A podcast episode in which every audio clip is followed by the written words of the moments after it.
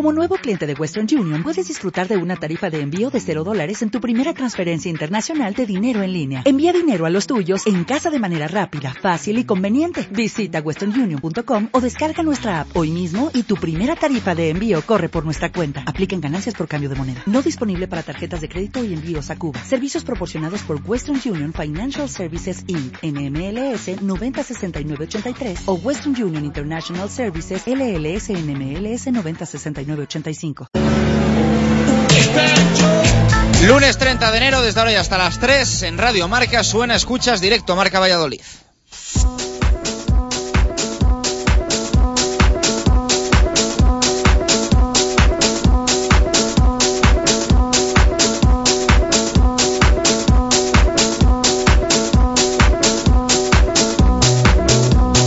¿Qué tal? Buenas tardes. Fin de semana en la línea de los anteriores, con la alegría de un Real Valladolid que ha empezado 2012 de dulce y que poco a poco va dando pasos para alcanzar el sueño del ascenso. Y un Blancos de Rueda que semana tras semana da palos de ciego y se acerca al drama del descenso.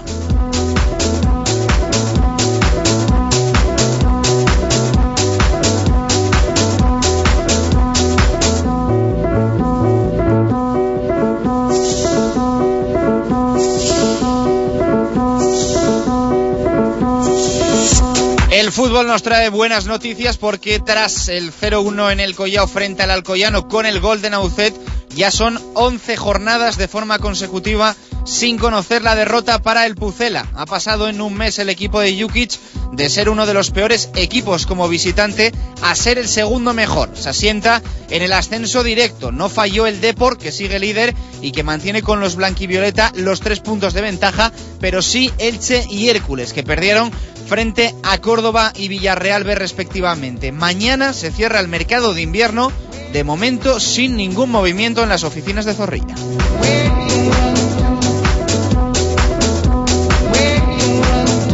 En el Club Baloncesto Valladolid, otra derrota. Ayer en el Polideportivo Pisuerga perdió el Blancos de Rueda frente al CAI Zaragoza, 58-73, de nuevo con una imagen funesta y sin signos de reacción. Pitos para Luis Casimiro, que queda en el alambre, al igual que gran parte de la plantilla. Mal de muchos dicen consuelo de tontos, pero ahora mismo lo único que motiva de la clasificación ACB es que UCAM Murcia y Blusens Monbus transmiten la misma sensación de funeral que los vallisoletanos.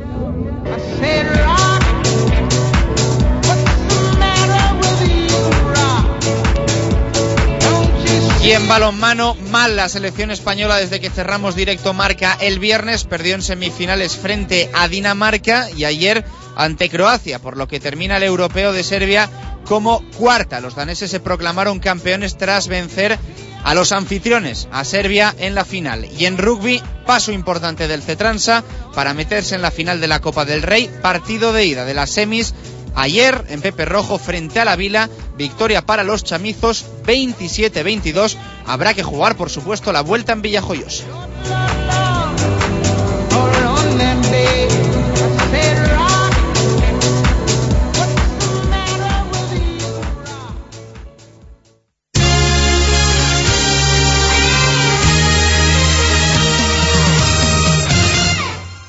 Una y diecisiete de la tarde es sin ninguna duda, una vez más, la alegría de este lunes ver la clasificación de la Liga adelante, ver segundo al Real Valladolid con 42 puntos, tres más que los que tenía el pasado viernes cuando nos despedimos. Con 39 dejamos al Pucela y el sábado en ese partido que vivimos en Marca TV frente al Alcoyano en el Collao, tres puntos que sumó el Real Valladolid para irse a los 42 y asentarse en puestos de ascenso directo. La verdad es que las cosas van bien las cosas pintan muy muy bien y el Real Valladolid pues de momento que estaría cumpliendo con el gran objetivo de la eh, temporada que sería ascender a primera división, a la máxima categoría del fútbol español.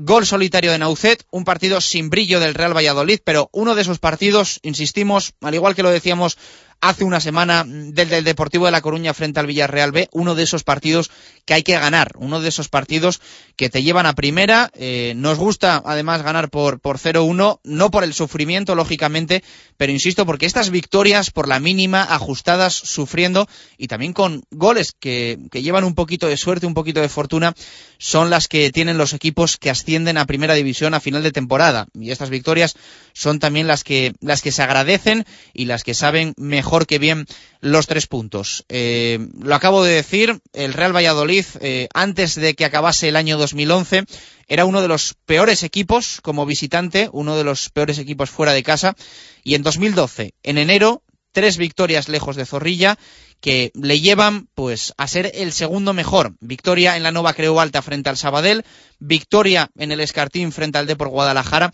y la victoria del sábado en el Collao frente al Alcoyano. Un total de nueve puntos al que hay que sumar también el décimo, el que se consiguió en el nuevo estadio José Zorrilla en un partido muy complicado frente al Alcorcón. Ahora hay que pensar ya, por, eh, por supuesto, en la próxima jornada, en ese partido que el Real Valladolid va a tener en casa a las cuatro de la tarde el próximo domingo frente al Nastic de Tarragona que es ahora mismo el colista de la categoría y que ayer eh, perdía en los últimos minutos de partido frente a la Unión Deportiva Almería. 1-2 eh, con un gol prácticamente en el descuento del extremo derecho del equipo de Lucas Alcaraz, Alex eh, Vidal.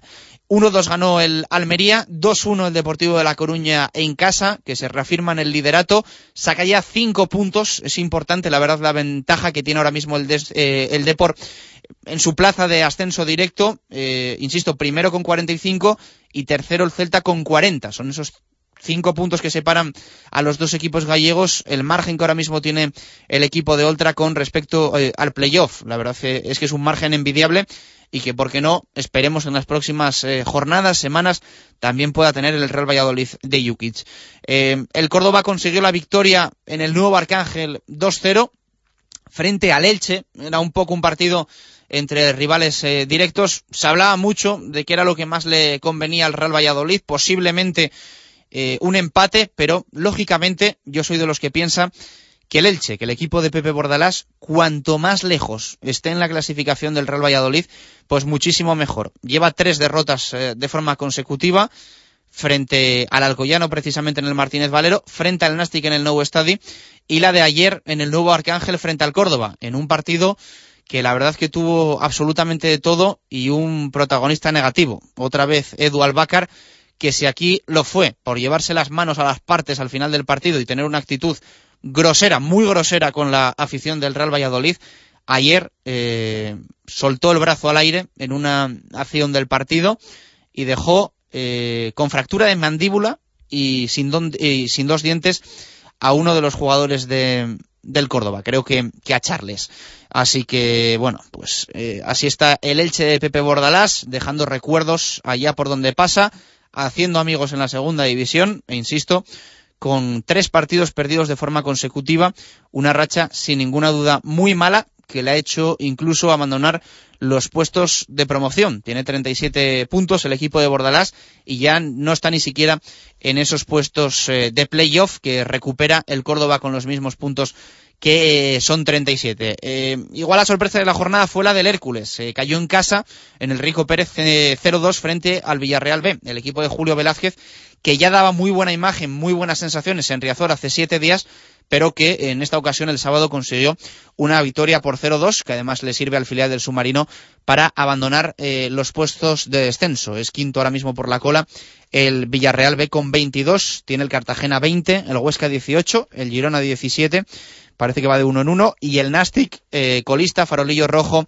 con eh, 16 puntos, vigésimo segundo clasificado, el equipo de Jorge de Alessandro, que insisto, va a ser el próximo rival del Real Valladolid. No hay que confiarse, pero eh, lógicamente eh, cuando uno mira la clasificación lo que prefiere es enfrentarse al colista, al que vaya al último, al que llegue en peor momento, y eso que al Real Valladolid no se le suele dar muy bien, no tanto en el nuevo estadio José Zorrilla, pero fuera de casa tiene esa fama, ¿no? El, el equipo vallisoletano, el equipo blanquivioleta de efecto eh, aspirina.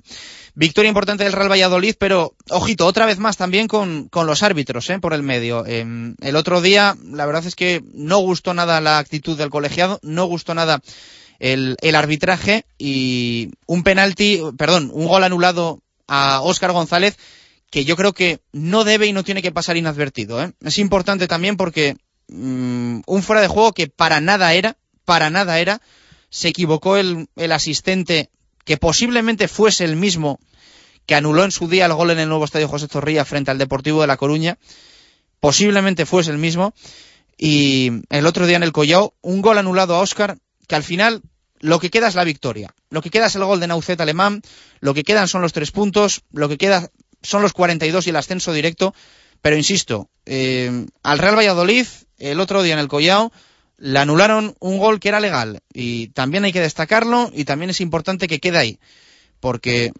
lo de los árbitros esta temporada está pasando un poco desapercibido, pero vamos, eh, ningún favor le están haciendo al Real Valladolid, ¿eh? ningún favor y no se puede hablar ni mucho menos de que se está apoyando al, al Pucela, de que se está apoyando al Real Valladolid de cara a un hipotético ascenso a primera división.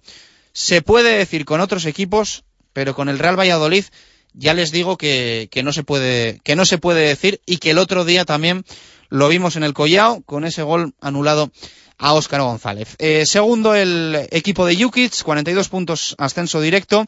Y colista, Farolillo Rojo, el Blancos de Rueda Club Baloncesto Valladolid. Ahí sigue con cuatro victorias, las mismas que tiene UCAM Murcia, las mismas que tienen Blusens Monbus, y la verdad es que las sensaciones pues son malas. La verdad es que las sensaciones que deja el equipo vallisoletano no son buenas, no son nada buenas, y mm, tiene muy, muy, muy mala pinta. Eh, derrota en el Polideportivo Pisuerga, 58-73, cayó frente al CAI Zaragoza el equipo de Luis Casimiro, en un partido que daba la sensación que había que ganar. Llegaba Zaragoza con ocho victorias, eran el doble que las que tiene Blancos y tenía Blancos de Rueda Club Baloncesto Valladolid, pero bueno, la verdad es que no era excusa. Un partido en casa contra Zaragoza, si no ganas estos partidos en casa, es que da la sensación de que no vas a ganar absolutamente nada.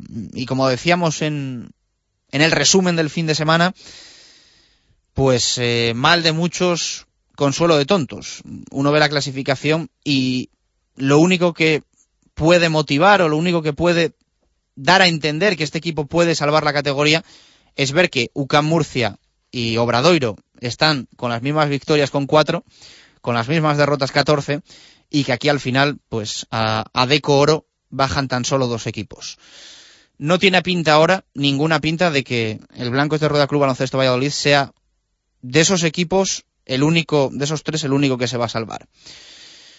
Yo no sé si se pueden tomar más decisiones, si el error es general desde que empezó la temporada, pero la situación en la que está el Blancos de Rueda, lógicamente, es muy, muy, muy preocupante. Em, no sé si se tomará la decisión en próximas horas, próximos días, de prescindir de Luis Casimiro. Yo creo que todo el mundo tenía mucha confianza en el técnico, pero um, llega un momento en el que ya no se sabe si es problema de entrenador, si es problema de plantilla, si es problema de director deportivo, si es problema de director general. Uno ya, la verdad es que no sabe qué pensar porque mmm, Blancos de Rueda Club Baloncesto Valladolid ha cambiado prácticamente todo. Eh, todo el mundo pensaba que si Borchar no recaía de la lesión, podía ser esa figura que necesitaba el equipo vallisoletano para tirar hacia adelante y empezar a sumar victorias, pero la verdad es que de momento absolutamente nada. Eh, no gana el Blancos de Rueda Club Baloncesto Valladolid, ni con Curtis Borchar, ni sin Curtis Borchar, ni con Edu Hernández Sonseca, ni sin Edu Hernández Sonseca. Y de momento, estancado, colista, farolillo rojo, con esas cuatro victorias y catorce derrotas.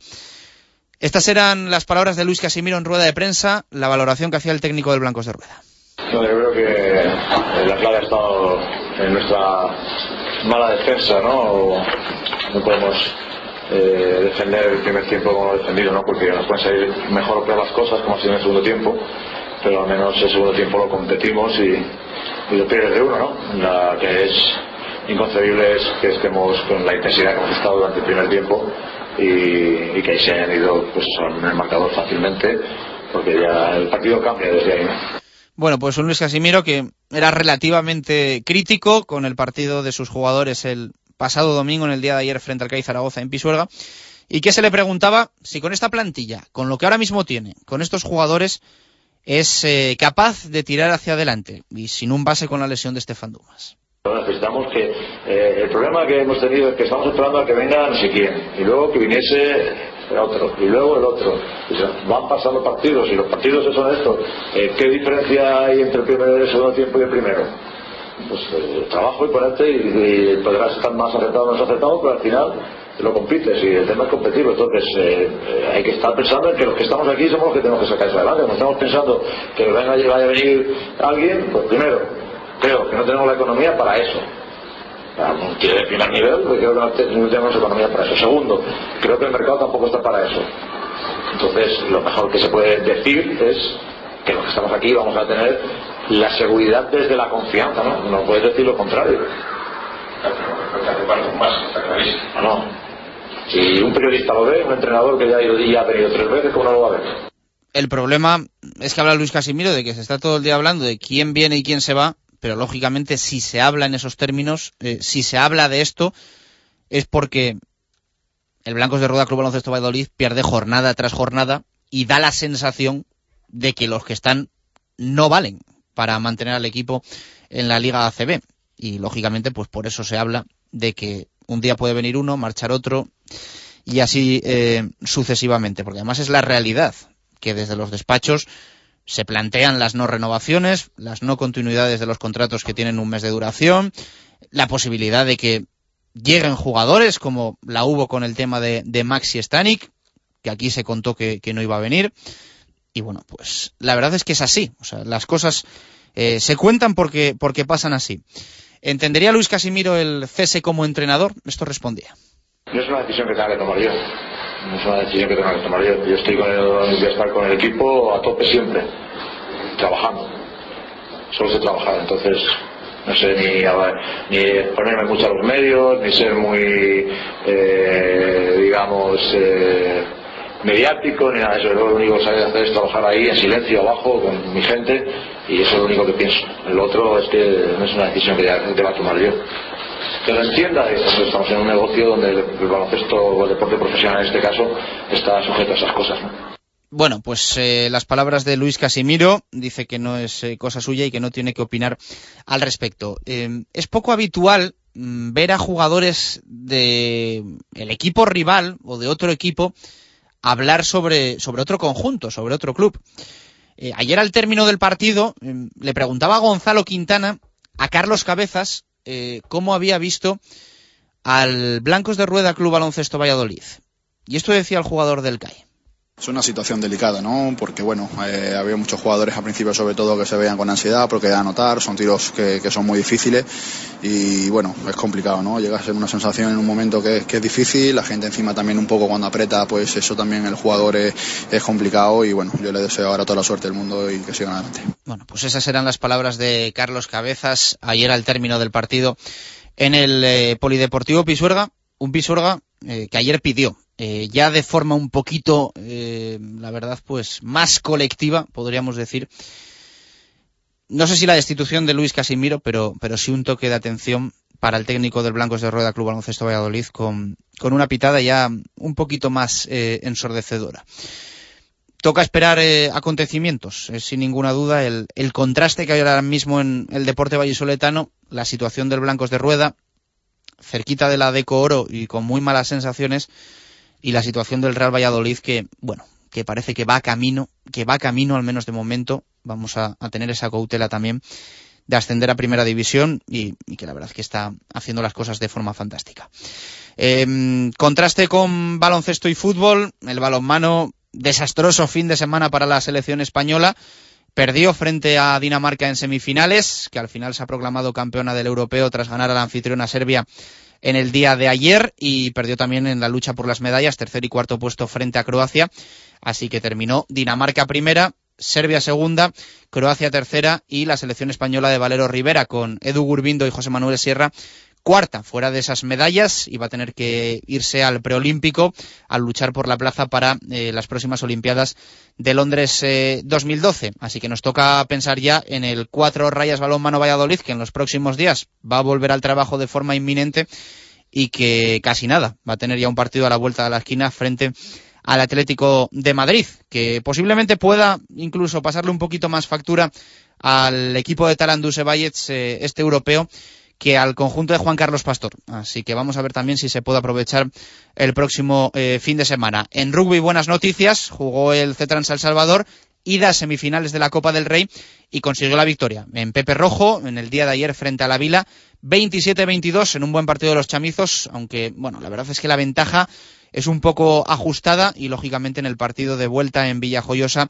eh, es donde se va a decidir esta eliminatoria. Lo va a tener un poco complicado eh, el equipo de, Juan Carlos Pérez, pero esperemos que salga como en el día de ayer y que en este caso pues eh, sea un poquito más justa la cosa en el marcador. Arrancamos.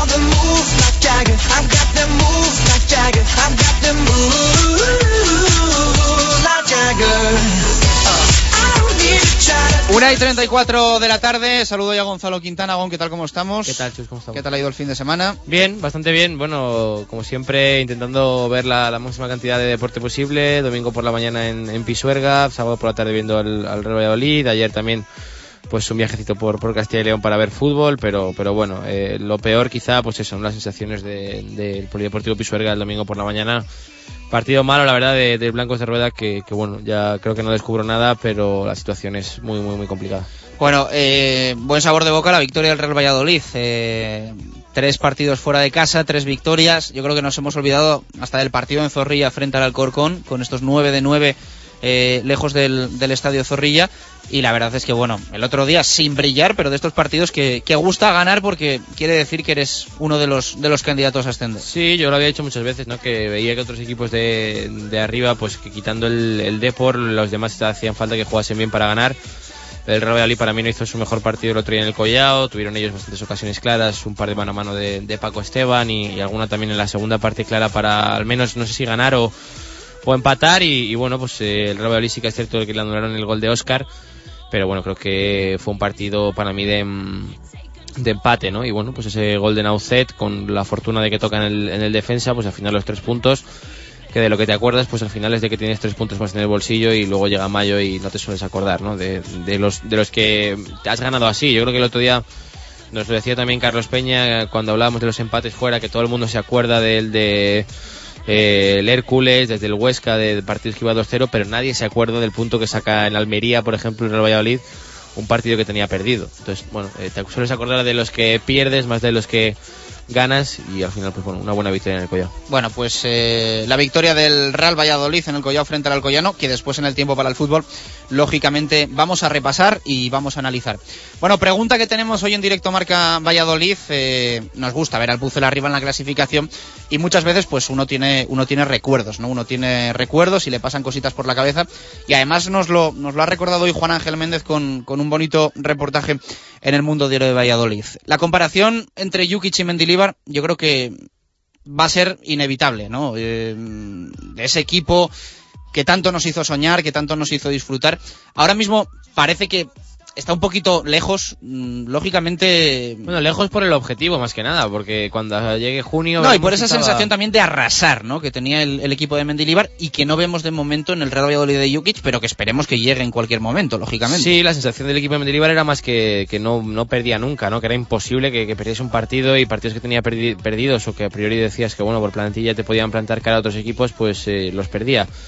Eh, no los perdía, perdón. Eh, también habría que mirar, evidentemente, la tabla, los rivales. Yo creo que este año la segunda es de los años más difíciles con tantos equipos arriba compitiendo. Creo que es una situación que, es raro que se dé y que otros años no se ha dado. Y, bueno, también por el tema del playoff, que que no la competición para mí ha, cambiado, ¿no? No es la, misma competición, pero en el fondo no es la misma porque hay muchos equipos que, bueno, que a lo mejor en abril, mayo desconectaban y, estaban prácticamente salvados y tampoco tenían ninguna exploración de subir, pues eh, se dejaban puntos y ahí los grandes que, que, sí que estaban con un objetivo, pues conseguían muchos puntos. Este año con eh, el año pasado con el playoff hace que de prácticamente todos eh, siempre tengan algún objetivo, todos nadie se pueda dormir y, eso antes no ocurría. Pero bueno, la comparación está ahí, veremos, esperemos que, acabe igual. Pregunta Twitter, eh, hasta las 3 nos puedes responder a través de la red social. es directa la pregunta.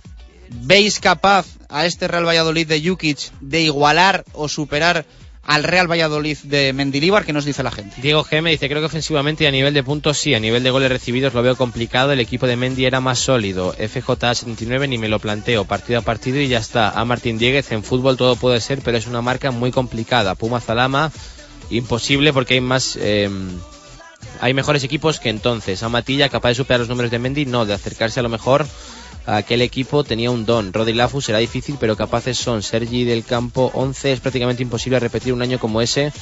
No nos veo capaces, pero si no, sí nos veo cumpliendo el mismo objetivo, ascender. Javier Barrocal, difícil. Con los playoffs hay más equipos que al final de temporada se juegan cosas y disputan más los partidos. Coincide Javier Barrocal con lo que yo comentaba. J. Rommel 26, no, eso pasa solo una vez. Con ascender de segundo ya es más que suficiente. Cris Becita me parece muy optimista, calidad hay pero no creo que se repita. Solo espero subir directos. Diego Burgos.com si el equipo tiene el mejor ataque de la liga y una defensa normalmente sólida, así que lo veo posible. Sergio con uno sí, pero para ello no hay que perder puntos tontos. El equipo está muy fuerte. Hugo Bosprieto va a ser muy difícil con que se acercase. Sería suficiente para el ascenso. Raquel Gómez RV, no. Joan Mive, no creo que sea así. Yo veo que tenemos posibilidades de subir, pero sufriendo hasta el final y sin sobrarnos ningún punto. O Nigres es casi imposible. Yo creo que para subir entre los dos primeros sí, pero luchando hasta las últimas jornadas. JG Gama lo dudo bastante. Fue una marca muy alta y esta temporada hay, muchísima, hay mucha competencia por los puestos de arriba. He aguado 23, yo creo que no. Los rivales este año son inferiores, pero aquello fue algo extraordinario. Ojalá me equivoque.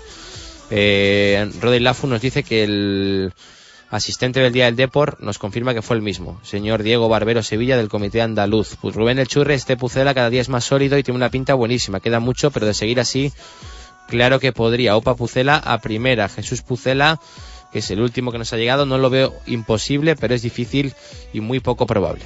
Bueno, pues ahí están las respuestas, la opinión de los oyentes de Directo Marca Valladolid. Bueno, espectacular lo de que sea el mismo asistente el que anuló el gol frente al Deportivo de La Coruña y el Alcoyano. Eh, Además un gol mucha casualidad, mucha casualidad y lógicamente que este señor se lo, se lo haga mirar también porque ahí está dos errores de calado además, ¿eh? dos errores de, de calado porque bueno estamos hablando de, anular goles, ¿eh? que no es ninguna broma. Más que se lo haga mirar él, si no es él que lo haga mirar la Federación o, el que sea responsable del Comité Técnico de Árbitros porque ya digo que son además goles una situación parecida y el fuera de juego no es por, por, por bastante los los dos. Así que bueno, pues igual ese linear de no ve bien ese tipo de jugadas y bueno, tendrá que mejorar. Bueno, eh, esperemos, si no le toca al Real Valladolid que, le vuelva mm, a arbitrar, pues muchísimo mejor. Y así evitamos eh, suspicacias y, cualquier tipo de, casualidad con este señor.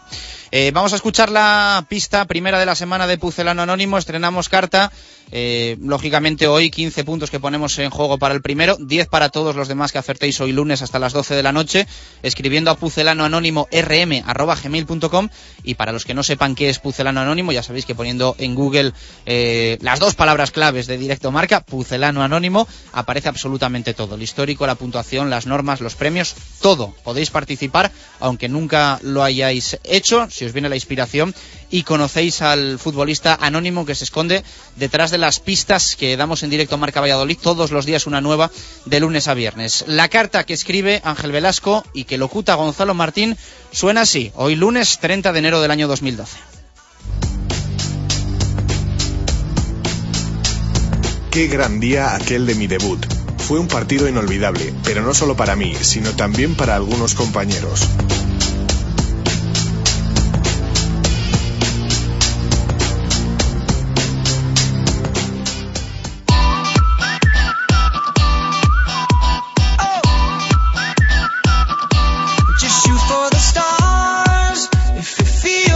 Pues ahí está, ¿eh? la primera pista de esta nueva carta de Pucelano Anónimo. Quintana ya está la gente como loca ahí buscando. ¿eh? Habrá gente que ya está eh, muy cerquita, muy cerquita de acertar el Pucelano Anónimo, aunque últimamente eh, ya no se cumple esto tanto. No esto es esto un recado a los participantes de Puzzle Anónimo, pero la semana pasada he alucinado mucho con Puzzle Anónimo cuando solo Sí, la semana pasada, eh, para alguien que no nos haya escuchado el viernes, eh, solo hubo un acertante en toda la semana.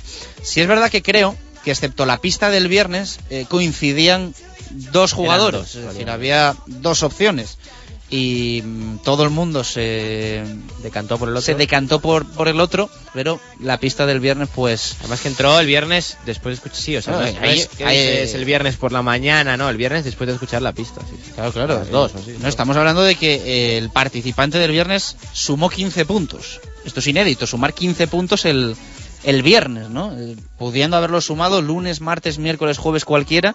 El viernes se sumaron esos 15 puntos, eh, que si hubiese habido otro acertante, la diferencia hubiese sido abismal, porque claro, estamos hablando de que ya el segundo hubiese sumado tan solo dos. Y en este caso, que eh, hablo de memoria porque no sé la clasificación, pero sé que no es uno de los que está arriba en el top 5, top 10 de, de Puzzle Anónimo. Si llega a ser uno de los del top 3, pues el pinchazo que pega es brutal. O sea, un golpe encima de la mesa espectacular. Repasamos titulares de la prensa deportiva en Valladolid hoy lunes.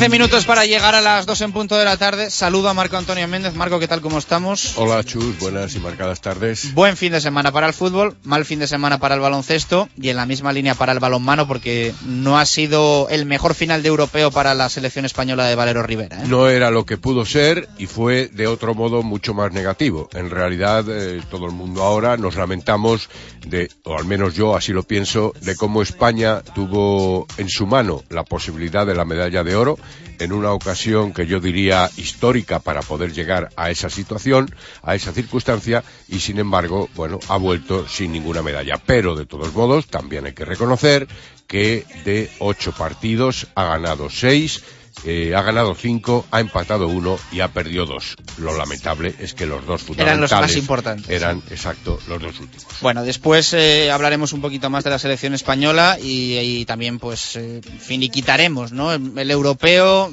especialmente con las actuaciones, eh, ya hemos hablado de Jolie, eliminado ya desde hace unos días, pero de Niksevic, que jugó la final, y por supuesto de Edu Gurbindo y de José Manuel Sierra. Eh, repasamos eh, la prensa, Marco, empezando por las noticias relacionadas con el fútbol. En el fútbol y en el diario El Mundo, Juan Ángel Méndez dice, la historia enseña el camino y la ilusión del presente que intenta repetir el éxito del pasado. Es una comparación del Valladolid actual de Miroslav Jukic con el anterior de José Luis Mendilíbar. También Leo Harlen aporta su lógica opinión en trabajo fino, hablando de fútbol y mandando ánimos al Blancos de Rueda. Por su parte, Eloy de la Pisa, en el norte de Castilla, resume el mes de enero del Valladolid. Enero redondo, en una comparativa también con otros clubes que están en el candelero, o como diría aquella, en el candelabro de las posibilidades de ascenso. El diario Marca, y por mediación de Héctor Rodríguez, titula Aprende a ganar fuera de Zorrilla, una referencia a la dinámica del Pucela lejos de casa. En otros deportes, en concreto en baloncesto, Guillermo Velasco en el diario El Mundo titula Bajo el alambre no hay red, en alusión a la crónica del partido en Pisuerga del baloncesto Valladolid ante el CAI Zaragoza. En el diario El Norte, Víctor Borda también alude al mismo tema, lógicamente baloncesto y al partido de ayer domingo, con un título que lo deja lugar a dudas, impotencia máxima. Por otro lado, en el campo del balonmano, el diario El Mundo eh, alude a lo último mm, ocurrido en el Europeo de Serbia, con un titular en el que Guillermo Velasco dice el balonmano Valladolid muy presente, en clara alusión a aquellas presencias de Nichevi, Sierra, Gurbindo y Yoli. Y hablando de rugby, el diario El Mundo, por mediación de Víctor Molano, escaso botín para un gran Chami que venció ayer a la Vila, aunque por una ventaja menos corta de la esperada, y en el norte, Antonio Encinas, injusta escasez para el Cetransa en clara alusión al resultado final. Bueno, coinciden porque es la realidad, ¿no? Molano y Encinas en que ayer el Chami podía haber eh, y hubiera sido lo más justo prácticamente haber finiquitado la eliminatoria y, y, plantarse en la final, que se va a jugar en la balastera de Palencia frente eh, a, la, a la Vila, la Vila a las semifinales y, y, y veremos la, la, la, final. Creí que decías que coincidían porque yo sé que ayer estuvieron sentados juntos. Ah, eso ya no lo sé, eso ya no lo sé, eso te lo dejo a ti. Eh, una y 48 de la tarde, hacemos pausa y regresamos en directo a Marca. Hay que entrar en zona mixta y ojito, eh, que hoy vamos a contar noticia importante, eh, relevante en la cantera del Real Valladolid.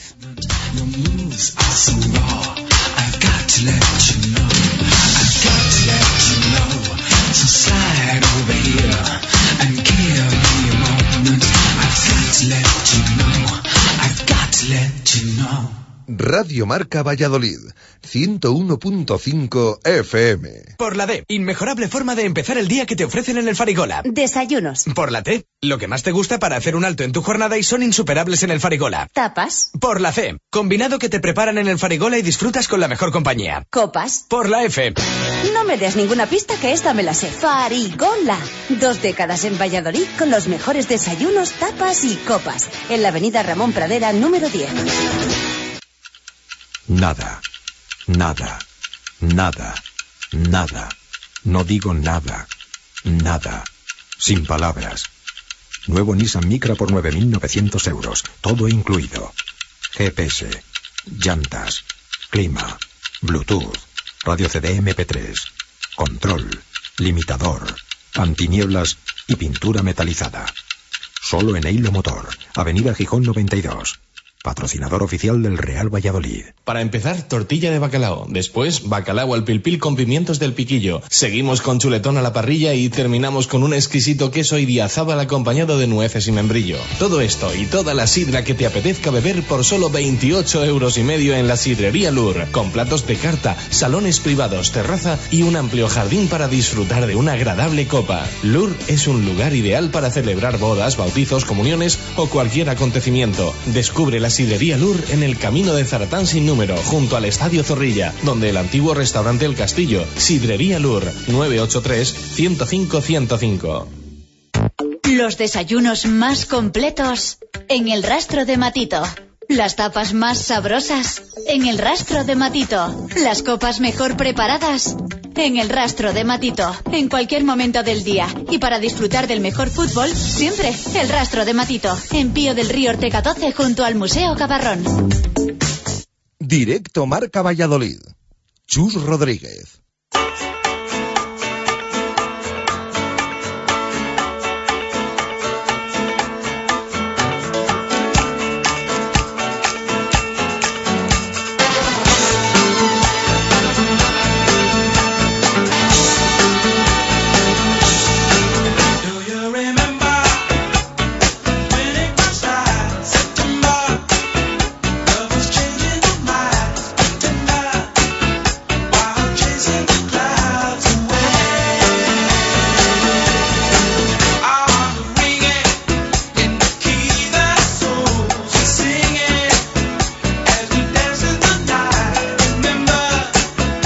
Poquito más de ocho minutos para llegar a las dos en punto de la tarde. Me tiene que repasar Gonzalo Quintana todo lo que ha ocurrido en las categorías inferiores con mucha polémica en tercera división. Ahora vamos a hablar y una vez lo repasemos ya, digo, vamos a tener una noticia también importante ¿eh? que va a alegrar mucho a los aficionados del Real Valladolid. Quintana, empezamos por repasar esa tercera división. Vamos a hablar primero del Tordo y de los Gatos porque del Promesas hoy tenemos bastantes cosas que contar. Vale, pues eh, jornada número 25 en la tercera división, en el grupo octavo con eh, la derrota del Atlético Tordesillas que se vuelve a complicar la vida en casa contra la Virgen del Camino, que es un equipo pues bueno parecido precisamente al Iscar de los que puede estar arriba. Y bastante dinero la verdad invertido en el, en el equipo leonés, todo lo contrario que en el que en el Tordesillas. Y bueno, pues derrota 0-2 en casa que sigue manteniendo al Tordesillas fuera de los puestos de descenso, pero teniendo en cuenta cómo está la segunda vez con el tema de arrastres y tal, pues probablemente ser quinto por la cola puede que este año no, no sirva en la tercera división para salvarse. El Iscar, en cambio, victoria contra el Club Deportivo La Granja, fuera de casa 0-1. Victoria que además con los resultados que ha habido pues le sirve para, para meterse un poquito en la pelea y estar ahora a 7 puntos solo de los puestos de playoff. 0-1 ganó el Iscar que se ha sobrepuesto la verdad bastante bien a la baja de Mato, que lo contamos ya la semana pasada que, que ha fichado por el Portugalete y que precisamente el día que se marchaba eh, marcó gol. Bueno, eh, el Torde, a ver qué pasa, eh, a ver qué, qué pasa con el Torde. Sí, es una situación difícil, ya digo, es eh, de momento quinto por la cola con 24 puntos y de momento estaría salvado, pero bueno, eh, sí que es verdad que está todo muy apretado, ¿no? De momento, pues del decimosegundo puesto que ahora mismo ocupa el Salmantino, la Unión Deportiva Salamanca B son solo cuatro puntos. Y, pero bueno, el Aguilar se ha reforzado en, en invierno, ha fichado un jugador procedente del Palencia que, que bueno puede aportar, el Burgos Promesas igual y el Huracán Z igual, son muchos equipos en muy poquitos puntos y, ahí va a estar el Torde peleando seguro hasta el, hasta el final. Eh, esperemos que lo consiga y esperemos que en segunda B pues se puedan salvar todos los, los posibles. ¿Y el Promesas qué? Pues mal. mm, Mal y con lío, ¿no? Con muchísimo lío. Mal y con lío, 4-0 perdió contra el Racing Lermeño, un partido que la verdad no se esperaba, un partido que además había perdido la cultura leonesa, que lo había hecho contra el Atlético Astorga en el derby leonés 2-0 y era un partido pues para ponerse líderes.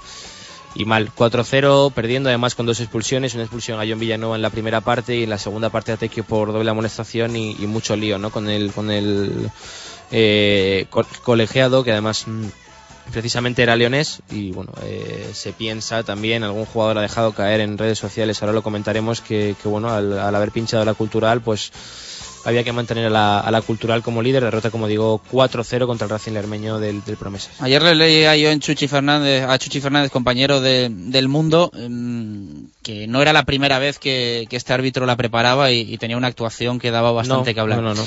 Em, y en Twitter fue donde ayer estallaron los eh, jugadores del filial, los jugadores del Promesas, con perlas que hay que destacar.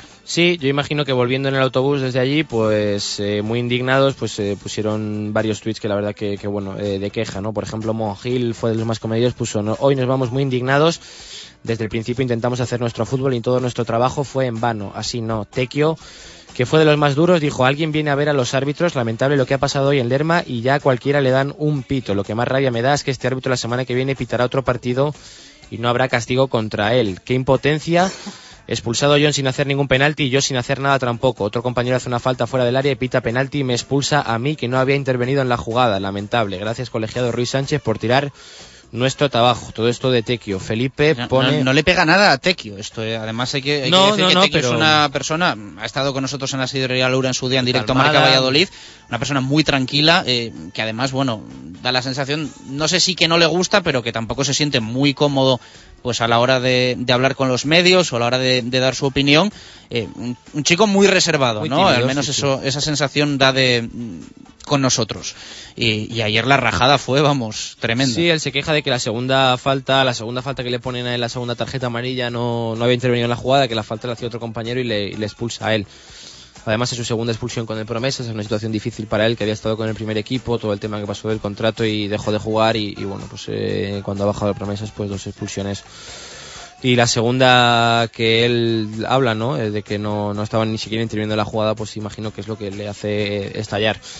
Felipe también fue de los que habló en Twitter, más comedido, dijo partido perdido, solo decir que no es normal los arbitrajes que estamos recibiendo fuera de casa, a seguir trabajando que no queda otra. Tony eh, escribió en Twitter, estos árbitros deberían darlos de baja y no pitar más porque no se merecen pitar ningún tipo de partido. Me refiero a Ruiz Sánchez, Antonio Amaro, que precisamente se ha lesionado, tiene una rotura fibrilar que le va a tener fuera dos semanas. Dice, horroroso el arbitraje de hoy, deberían castigar a los árbitros igual que castigan a los jugadores.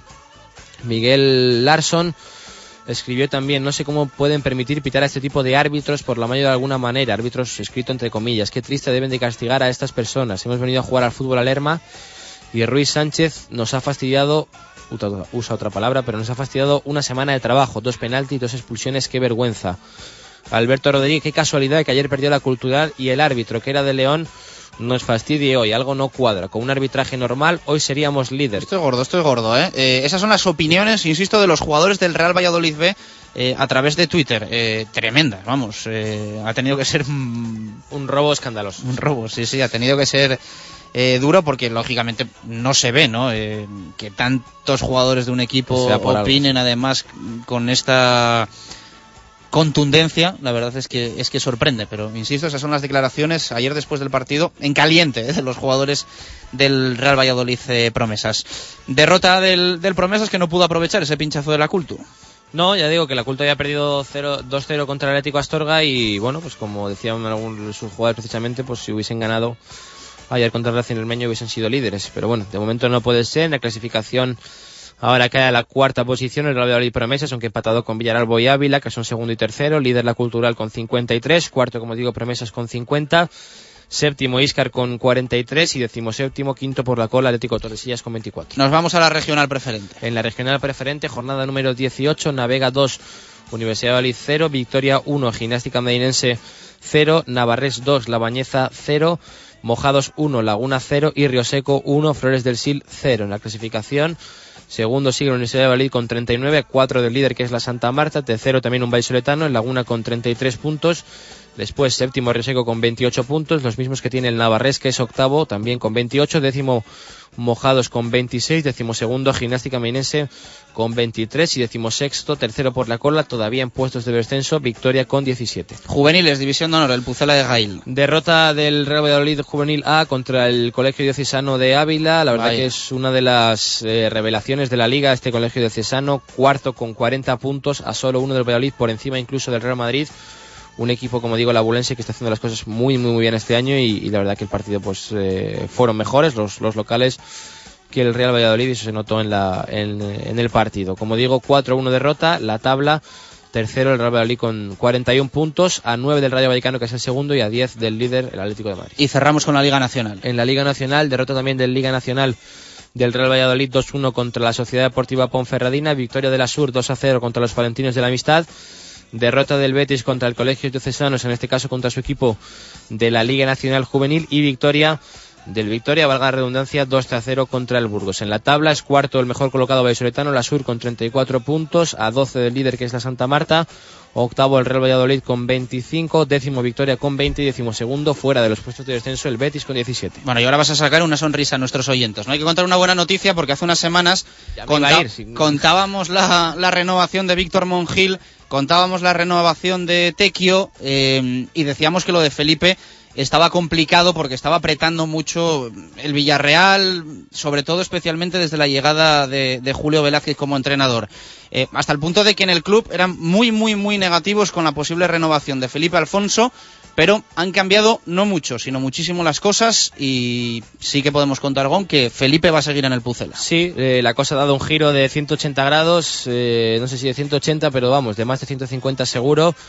Y la renovación de Felipe, pues eh, aunque todavía no ha estampado él su firma en el, contrato, eh, están todas las partes de acuerdo y bueno, él evidentemente ha decidido pues un poco parecido ¿no? al caso de Víctor Mongil, pese a tener ofertas de equipos de fuera, pues eh, va a decidir, ya digo, eh, quedarse en, en casa y, y va a renovar con el, con el Real Valladolid. Eh, todavía no ha estampado su firma, pero falta Está cerrado, está Falta cerrado. nada. Faltan esos flequitos que faltaban también en el caso de Mongil en, Sí. en los últimos momentos, pero la sí. decisión está tomada por las dos partes. Él tenía la propuesta del Real Valladolid desde hace tiempo y ha dado el paso adelante. Yo creo que también hay que valorar y mucho eh, que los chicos estén quedando ¿eh? y estén apostando por, por el club. Yo creo que vamos, mm, esto parece que es algo normal, pero en los últimos tiempos alguno que otro se había escapado por la puerta de atrás. Bueno, ha habido algún que otro caso en el que sí que han decidido eh, marcharse. Habría que valorar, evidentemente, condiciones de, cada uno y dónde se han marchado y cómo y por qué, ¿no? Pero bueno, eh, el caso de Felipe es verdad que siempre había sonado su nombre en otros equipos. Es un lateral con una proyección espectacular. No voy a descubrir ahora yo a, Felipe y más que, he hablado muchísimo de él. eh, sobre todo esta temporada y bueno pues eh, él él ha decidido pues quedarse en, en casa no sí que es verdad que se valora la apuesta por él yo creo que también todo esto viene generado por la apuesta que está teniendo Jukic por ellos, por eh, las sensaciones que les transmite, por eh, lo que le ha transmitido al propio Felipe en verano. Ya no hablo del caso de Víctor Mongil, que, que muchísimo más. Y, y ellos ven que bueno que este año de verdad sí que hay una apuesta por la cantera, sí que se está empezando a valorar, sí que se están mirando a los anexos, los jugadores son conscientes de que van a jugar a Béjar y de la grada está Jukic, ese tipo de cosas el jugador las valora mucho. No te quito nada de razón. Eh, la figura de Jukic está siendo muy, muy importante en estas eh, renovaciones. ¿eh? Y más allá de esos gestos, también la relación que él tiene a nivel personal con cada futbolista y, y palabras que les ha dirigido a, Sí, la a- implicación. a los futbolistas. Eh, de Miroslav Jukic ha salido mucho en estas renovaciones, tanto de Tequio como especialmente las de Víctor Mongil y la de Felipe Alfonso. Así que también pues eh, es, importante ¿no? que el entrenador del primer equipo sea parte de la cantera y sea parte de las renovaciones de los jugadores que puede que sean el futuro del Real Valladolid. Eh, Quintana, después te escuchamos en el fútbol. Eh, actualizaremos también para los que se incorporen después este tema de Felipe Alfonso y su renovación. Insistimos, solo falta la firma del canterano del Real Valladolid, lateral derecho, que ahora está con el, con el Promesas. Marco, nos pasamos al polideportivo y empezamos nuestro repaso habitual de lo que ha ocurrido el fin de semana, los lunes, con el Fundación Grupo Norte BSR Valladolid. Viajaba concretamente a Albacete. El resultado final, 53 para el AMIAB albaceteño, 85 para el Fundación Grupo Norte. Un Fundación Grupo Norte que realmente no tuvo dificultades en tratar eh, no solo de tú a tú, sino de superar con creces al conjunto que ocupa la última posición de la tabla, es decir, al farolillo rojo de esta Liga de División de Honor de Baloncesto en silla de ruedas. Ya desde el primer instante, los de José Antonio de Castro impusieron su calidad y sus condiciones, eh, anotándose un parcial, el primero, quizá el más ajustado, por 15-21, pero después el segundo con un 13-24 y sobre todo eh, después del descanso con un 9-20 en el tercer cuarto y un 16-20 en el último, cuando ya estaba todo visto para sentencia, eh, suponía un nuevo triunfo para el equipo vallisoletano que parece haber encontrado otra vez un poco la onda de esta división de honor. Bueno, eh, ha tenido partido el fin de semana, es la noticia que tenemos que contar referente a lo que ha ocurrido en la competición, pero eh, también tiene buena noticia el Fundación Grupo Norte BSR Valladolid. Hace unos añitos, creo que dos, tres, organizaba la, competición internacional Willy Brinkman y en este caso, en esta ocasión, va a organizar la André Bergouwen. Eh, importante también, por supuesto, para, para el club de José Antonio de Castro. En concreto, la André Bergauben es la segunda competición en el rango, en el ranking de competiciones europeas. En realidad, eh, el eh, club vallisoletano, después de enterarse de que aquel que tenía la condición de organizador, que era el Aldeasa Anfib de Vigo, no podía hacer frente por problemas económicos a esa organización, se pusieron en marcha con el beneplácito de los vigueses, naturalmente, para poder eh, emitir el informe ante la IWBF, que es la Federación Internacional de Europa, y al final entre las buenas palabras, esperemos que al final, lógicamente, no hay por qué desconfiar, se puedan cumplir de la Junta de Castilla y León o de la Diputación o del Ayuntamiento, incluso de la Federación Española, eh, hoy se ha comunicado de manera oficial que la IWBF Europa ha concedido la organización para los últimos días de abril de esta André Bergauben Cup, la segunda competición en el ranking de las competiciones europeas. Bueno, pues buena noticia en el Fundación Grupo Norte BSR Valladolid y buena noticia, aunque nos hubiese sido que fuese mejor todavía en el Cetrans El Salvador. Marco, en el Chami,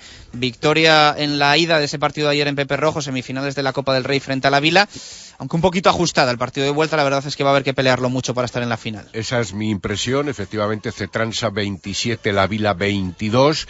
Recordemos que es el primer partido, el partido de ida de las semifinales de la Copa del Rey y que son cinco puntos para ese choque de vuelta que se ha de disputar el día 19 de este próximo mes de, febrero, pero ya en campo de Villajoyosa.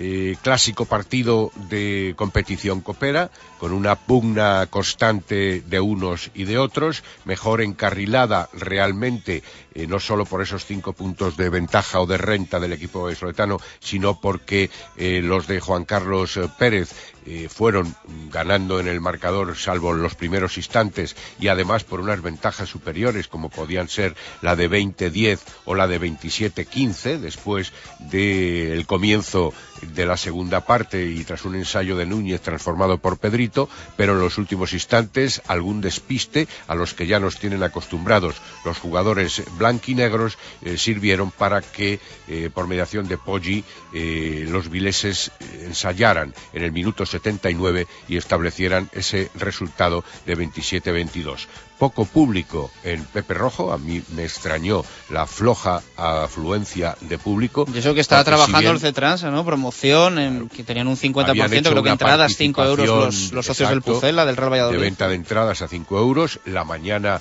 era muy soleada, es cierto que fría, pero parece que invitaba a la presencia de un partido que realmente tenía su importancia, como la sigue teniendo de momento, hasta el día 19 de febrero. Bueno, seguro que apoyo va a tener eh, C-Trans El Salvador todo el del mundo. en la balastera, en Palencia, si llega a esa final de la Copa del Rey, ahí es donde se va a disputar la final de la competición copera. Eh, nos quedan dos apuntes, Marco. eh, el primero del CPLV Dismeva. Así es, Tres Cantos 2, Dismeva CPLV 3. Eh, pese a que no realizaron un buen partido, los de Ángel Ruiz han sumado tres nuevos puntos ante un enemigo siempre difícil como es el Tres Cantos, un enemigo muy luchador, combativo y que siempre crea algunas dificultades a los, a los vallisoletanos. Concretamente Marcos y Rubén eh, pusieron por delante al equipo vallisoletano con un 0-2, pero después del descanso, y aunque Olmo estableció el 1 a 3 que parecía encarrilar la victoria, tuvieron que batirse en serio para conseguir los tres puntos finales con ese merecido triunfo de 2 a 3 ante el Tres Cantos madrileño. El próximo sábado, y en los cerros, vuelve a haber problemas en Canterac, el Dismeva va a recibir a uno de los equipos también fuertes, aunque menos, el Gran Canaria. Lo de los problemas en Canterac lo subrayamos y lo ponemos en negrita. Eh, que también, bueno, va siendo hora de solucionarlo por parte del que le toca. Que lógicamente el CPLV está tragando, tragando, tragando, pero bueno, llega un momento en el que ya cansa un poquito el tema. Eh, Marco, cerramos zona mixta con el empate de las chicas de Paco Mellado, con el FSF. Sí, eh, era el partido oportuno para poder establecer también esa especie de ventaja que buscan las jugadoras vallisoletanas, que no obstante no logran abandonar uno de los momentos, uno de los puestos difíciles de la tabla, son penúltimas con ocho puntos, eh, visitaban o recibían la visita del Gironella, quinto clasificado de la tabla con 32, había evidentemente eh, una gran diferencia en teoría entre ambos conjuntos, entre el local y el visitante, pero mm, Sandra eh, en un se adelantaba después de un penalti dudoso, eh, Rosángela eh, en una buena circulación de balón logró el 2 a 2 definitivo y parece ser que Paco Mellado, no obstante, se muestra satisfecho de ese empate a dos ante un enemigo muy superior, eh, indicando que este es el camino para huir de los últimos puestos de la clasificación, en un partido donde también podemos mencionar que debutaba la portera local Lorena con el conjunto precisamente de Paco Mellado. Ahora, como digo, penúltima posición en la tabla para el Valladolid Fútbol Sala Femenino y hay que salir de ahí con dos puntos por encima está el Roja Diamante y con eh, tres el Natudelia Zaragoza, que fue el equipo que vencía el otro día. Así que esos son los inmediatos a la caza. Dos y diez de la tarde, hacemos pausa y regresamos en directo a Marca Valladolid. No se mueve Marco, hay que hablar de balonmano, selección española y también del cuatro rayas. Radio Marca Valladolid, 101.5 FM. Los desayunos más completos en el rastro de Matito.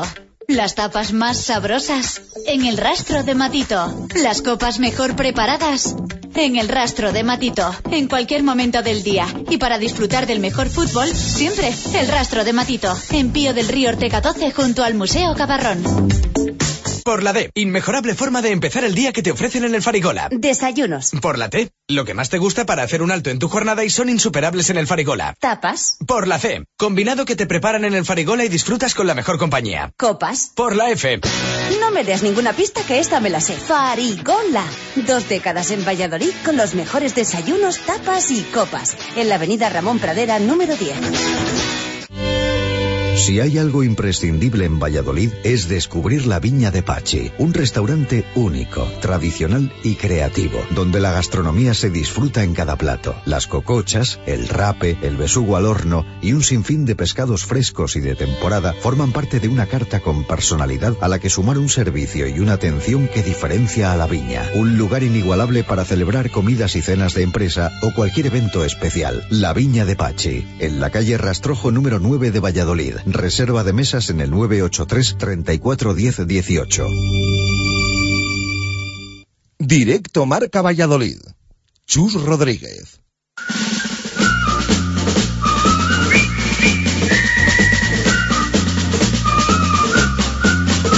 En Radio Marca Valladolid hablamos de balonmano. Marco Antonio Méndez.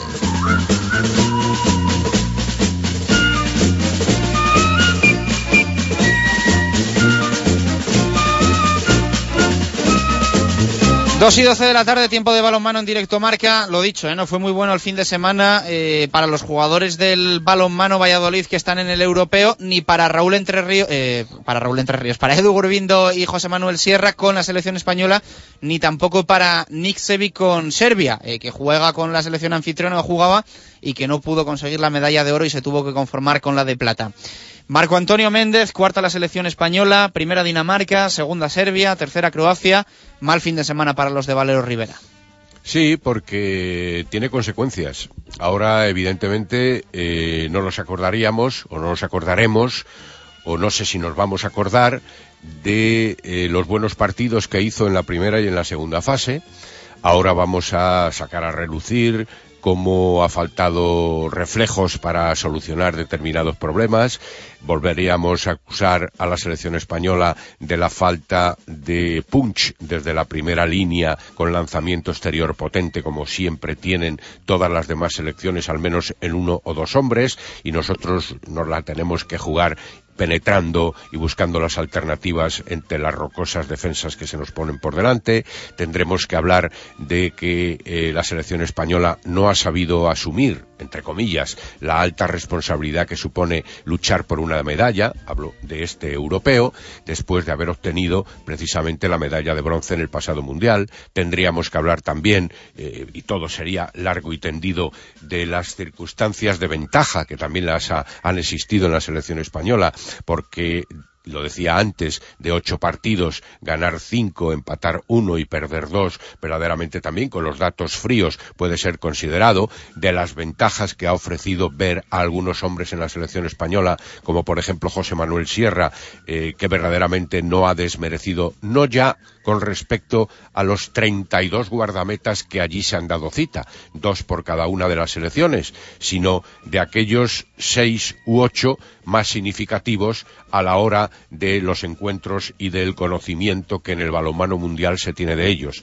Por lo tanto, puede ser, quién sabe, un importante recambio de José Jaumbrados cuando el jugador, el guardameta del Atlético de Madrid, decida retirarse. Y puede ser no ya un complemento importante, sino un jugador más de esa selección española cuando Valero Rivera lo considere conveniente de aquí a Londres. Podríamos hablar de la buena presencia de Gedeón Guardiola, Guardiola, de cómo la selección no ha podido, no ha sabido o no la han dejado jugar con Julen Aguinagalde abriendo huecos y abriendo posibilidades, cómo Maqueda es un jugador floreciente, la, la ratificación de que Eduardo Gurbindo sigue contando y muchísimo para Valero Rivera. En fin, tenemos puntos y puntos y puntos que ahora obviamente salen a la luz. Bueno, pues hemos hablado de Gurbindo, hemos hablado de Sierra. Eh, ¿Cómo viste a Niksevic en la, en la final? Perdió Serbia contra, contra Dinamarca.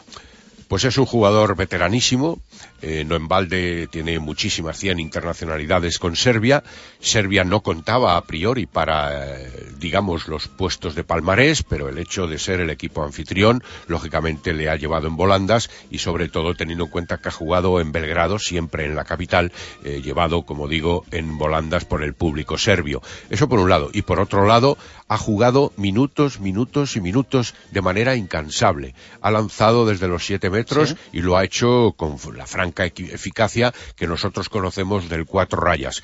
Y no se ha arrugado en ningún momento. Y lo de arrugar no lo digo a tenor de los contrarios, sino a tenor de las condiciones físicas. Es un todoterreno con una eficacia absoluta a quien afortunadamente tenemos aquí. Bueno, y eh, esperemos tenerlo también para la temporada que viene. Esperemos, esperemos. Eh, no me asustes.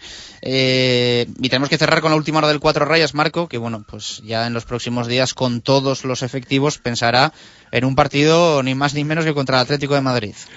Así es, eh, una vez que mañana por la tarde, eh, ya el miércoles, Juan Carlos Pastor pueda disponer de todos los efectivos, hay que pensar, porque ahora eh, las mini vacaciones que todos estos internacionales tienen, de unos y de otros equipos, evidentemente, pero hay que pensar ya en lo que se avecina el sábado, porque comienza la segunda vuelta, el balonmano Valladolid, el cuatro rayas Valladolid ocupa la tercera posición con 21 puntos, los mismos que la de Mar, que es cuarto, ese es el puesto a conseguir y viene eh, el que está segundo y que es un todopoderoso del balonmano que en el primer partido de esta campaña eh, lo tuvo algo difícil ante el Cuatro Rayas, me refiero al Atlético de Madrid, ex Ciudad Real de Talanduse Valle, quien ayer, por cierto, en televisión española dijo que preferiría quedarse en eh, el Atlético de Madrid antes que marcharse al Hamburgo, si es que eso surgía. Bueno, eh, seguro que Pastor ha trabajado con más jugadores que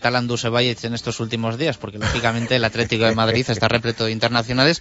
Y lo dicho, a ver si les puede pasar un poco de factura y da la campanada el conjunto de Juan Carlos Pastor.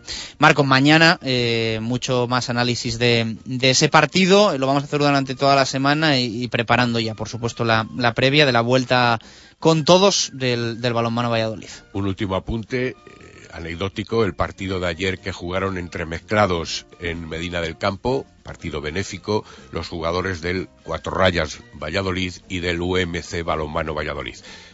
El resultado es lo de menos y unos con otros para fortalecerse ante esta semana que ya hay que tomárselo totalmente en serio. 2 y 19 de la tarde, escuchamos eh, la pista de Pucelano Anónimo de hoy lunes, 15 puntos en juego, la respuesta si te la sabes a pucelano anónimo rm arroba gmail.com y nos vamos al básquet con Rivera. Qué gran día aquel de mi debut. Fue un partido inolvidable, pero no solo para mí, sino también para algunos compañeros.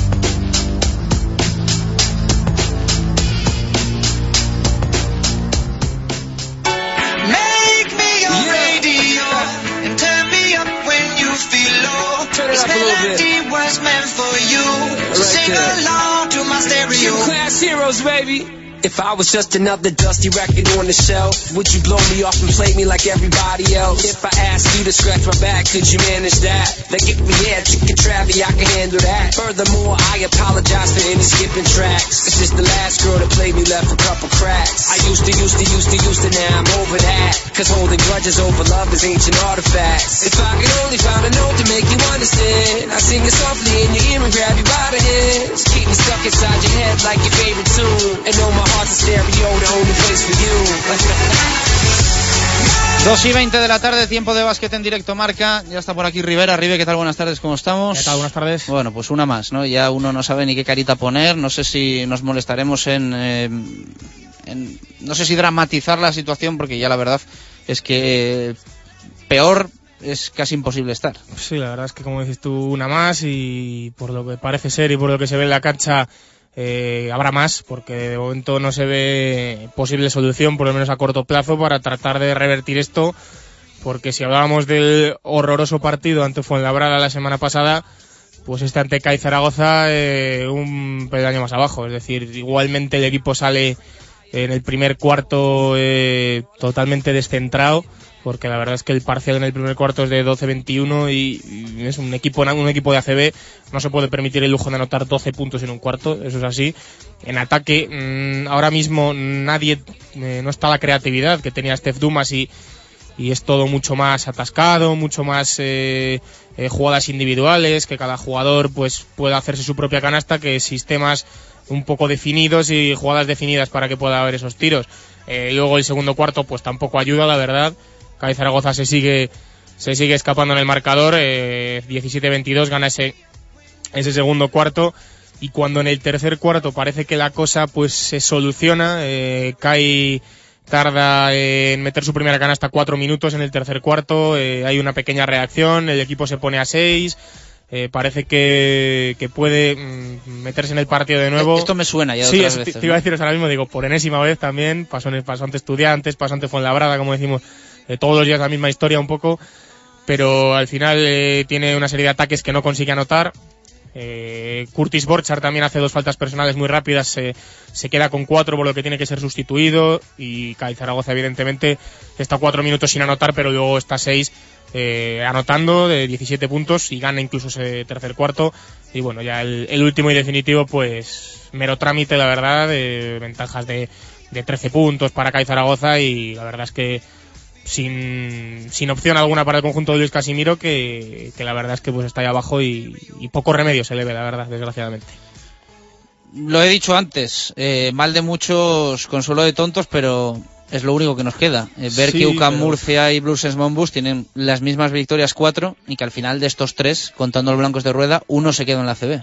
Y es que la verdad es que yo lo, lo- lo hablaba ayer eh, tenían que bajar los tres porque es que la verdad es que el nivel, el nivel de los tres está siendo Esto es como lo que decían ayer que Nadal y Djokovic eh, tenían que haber Sí. empatado, ¿no? Tenía Pues, que haber ganado los dos, pues aquí bajar los tres. los Estos mismos. tres tienen que bajar. La verdad es que, por ejemplo, el partido de Blues no le pude ver, pero estuve viendo ayer, ayer también el partido de Murcia frente a Barcelona y bueno, es una auténtica eh, vergüenza el partido que hace Murcia, eh, perdiendo de 37 puntos, pero vamos, pudo ser de, de más de 40, de hecho tuvo ventajas de más de 40 puntos Barcelona y aunque sea el todopoderoso rival Barcelona, pues un equipo de ACB no puede permitirse eh, perder así, como dices tú, pues están igual o peor que nosotros, es lo único que consuela, pero otra cosa que también se repite semana a semana es lo mismo. Nos tenemos que consolar con los resultados de otros, pero es que llegará un día en el que Murcia o Blues Monbus ganen un partido y ahí ya nosotros tengamos que dar ese paso adelante. Y ya digo, ahora mismo no hay jugadores para dar ese paso adelante porque, eh, salvo Jason Robinson, que, que es quizás el más regular, pero también cuando se va del partido, pues encadena partidos de, eh, de bastantes errores. Hervé Touré, que tampoco es un jugador eh, del todo fiable. Curtis Borchard, la verdad es que eh, no está saliendo de momento muy bien, que digamos. No, no está siendo el Curtis Borchard cosa esperable, por otra parte, porque era una apuesta arriesgada que, que se vio en Granada, ni se le acerca. Edu Hernández Sonseca ayer tampoco rinde a, a gran nivel, como lo hizo en el anterior partido. Y podríamos seguir así con un nombre, otro, otro, porque incluso Diego García, que era uno de los que eh, estaba salvando al equipo un poco, pues ayer hace un partido desastroso y, no convierte esos triples, esas canastas que suele hacer y ya digo, eh, o aquí o eh, es muy muy simple, o, viene un base que te pueda eh, dar ese salto de calidad a la plantilla, o ya digo, yo para mi gusto este equipo eh, huele a Lev, la verdad, bastante. Bueno, es que nos estaba mirando un poquito las estadísticas del Barça UCAM Murcia. eh, pues lógicamente aquí clama que Augustín tiene Sí. 22 puntos Sí, y es sí. lo que salva la, la situación de, de Murcia o, o el estar ahí presente, al menos en la pista, con 23 de valoración. Y mm, Lucens Monbus tiene a, a Stefan Lasme, ¿no? Stefan Lasme, que es el, si no, creo que es el, 26 el MVP de la jornada, 26 además. puntos, 37 de valoración y aún así no le sirve para, para ganar a, a Lagunaro GBC en, en casa, ¿eh? perdió en, en Fontes Dosare Obradoiro, es la sexta derrota de forma consecutiva. Yo la verdad es que no sé. eh, ¿Ahora qué? Mm, ¿Echar a Luis Casimiro? ¿Echar a media plantilla otra vez e intentar traer algo? ¿Traer solo un base y mantener todo como está?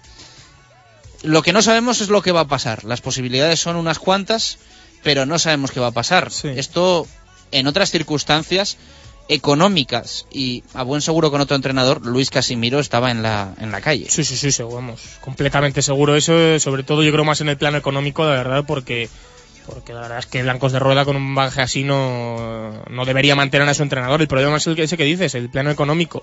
No se puede permitir Blancos de Rueda cortar a, a Luis Casimiro y pagarle todo lo que se, lo que eso supondría. Y ahora mismo mm, a mí se me ocurren mm, dos opciones posibles. Es la que decimos, cortar a Luis Casimiro o fichar un base. Yo creo que las dos cosas, eh, por la situación económica, eh, son inconcebibles. Creo que una cosa eh, u otra, las dos no van a poder ser.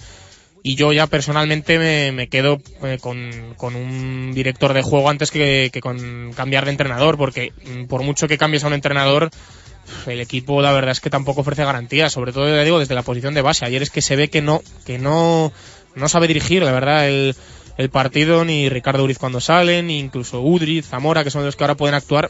Se ve que necesita este equipo un base y ya digo, yo creo que económicamente la, situación solo permite hacer una cosa y yo me decantaría por un base, pero claro, eh, estamos en lo de siempre. ¿Qué base de, calidad ahora hay libre que se pueda fichar? Eh, Vivía, por ejemplo, uno de los que hablamos la semana pasada, que, que interesaba, pues hombre, 29 puntos este, esta jornada con Mallorca y 23 de valoración. Pero claro, es la liga, es la liga LEF, no es liga CB, que es otro nivel. Entonces, Yo la verdad es que no sé. Eh, a mí me da la sensación de que si hay cambio de entrenador podría servir para sumar una de, de este cambio de dinámica que haces y mirando a ver quién es el rival en ese momento cuando cambies el entrenador porque la, la semana que viene visita eh, precisamente al, al Lagunaro Lagunaro, GBC, que- el Blancos de Roda Baloncesto todos sabemos cómo está Lagunaro. Y bueno, pues todo el mundo, en caso de que Luis Casimiro se ha destituido, mira a las cabinas de prensa y, y a Paco López, ¿no? Es, Sí. es realmente la... una de las opciones, y es que sí, pero no sé, yo ya digo que no me. El cambio de entrenador es que no me inspira tampoco mucha confianza y eso que Casimiro alguna vez hemos dicho que no parece que hay un momentos en los tiempos muertos que se le ve sin, sin reacción, sin saber qué hacer, pero aún así yo creo que lo que Además tú este equipo es habitualmente estás muy cerquita, ¿no? De, Sí, yo, vamos. del banquillo, ¿no? Sí, Sueles con- estar abajo y te acercas y... Así es, estoy ahí abajo con los chicos de Onda Joven para, para estar en los tiempos muertos tal y la verdad es que se ve que hay muchos que, que inciden en lo mismo, muchos tiempos muertos que es lo mismo. Venga chicos, defensa, defensa, tal, no perder balones, mover el balón. Ya, bueno, eso ya los jugadores ya lo saben. Les tienes que decir a lo mejor otra cosa, les tienes que eh, analizar un poco al rival, eh, decir las cosas claritas y no lo está de momento haciendo. Luis Casimiro. Bueno, vamos a escuchar la valoración que hacía Luis Casimiro al término del partido, sala de prensa de Pisuerga. No, yo creo que la clave ha estado en nuestra mala defensa, ¿no? No podemos eh, defender el primer tiempo como defendido, ¿no? Porque nos pueden salir mejor o las cosas, como ha sido en el segundo tiempo, pero al menos el segundo tiempo lo competimos y, y lo pierdes de uno, ¿no? La que es inconcebible es que estemos con la intensidad que hemos estado durante el primer tiempo y, y que se hayan ido pues, en el marcador fácilmente, porque ya el partido cambia desde ahí, ¿no? Bueno, pues esas eran las palabras de Luis Casimiro, la valoración que hacía de la derrota en el día de ayer en Pisuerga frente al CAI. Eh, le incidían en si había sido culpa del primer cuarto principalmente el perder el partido. Creo que sí. Es que no ha habido, no hemos defendido, no había intensidad y por tanto eh, ya he dicho que no entiendo por qué tenemos que salir a la cancha así con, sin esa intensidad cuando nos estamos jugando mucho. Entonces yo creo que a partir de ahí es otro partido totalmente. Y lógicamente una vez que se pierde frente al CAI Zaragoza, se piensa ya en el próximo partido, en ese encuentro frente al Lagunaro, y da la sensación que con lo que hay ahora no se puede conseguir la victoria. ¿Ve Luis Casimiro que puede haber algún revulsivo? Esto decía.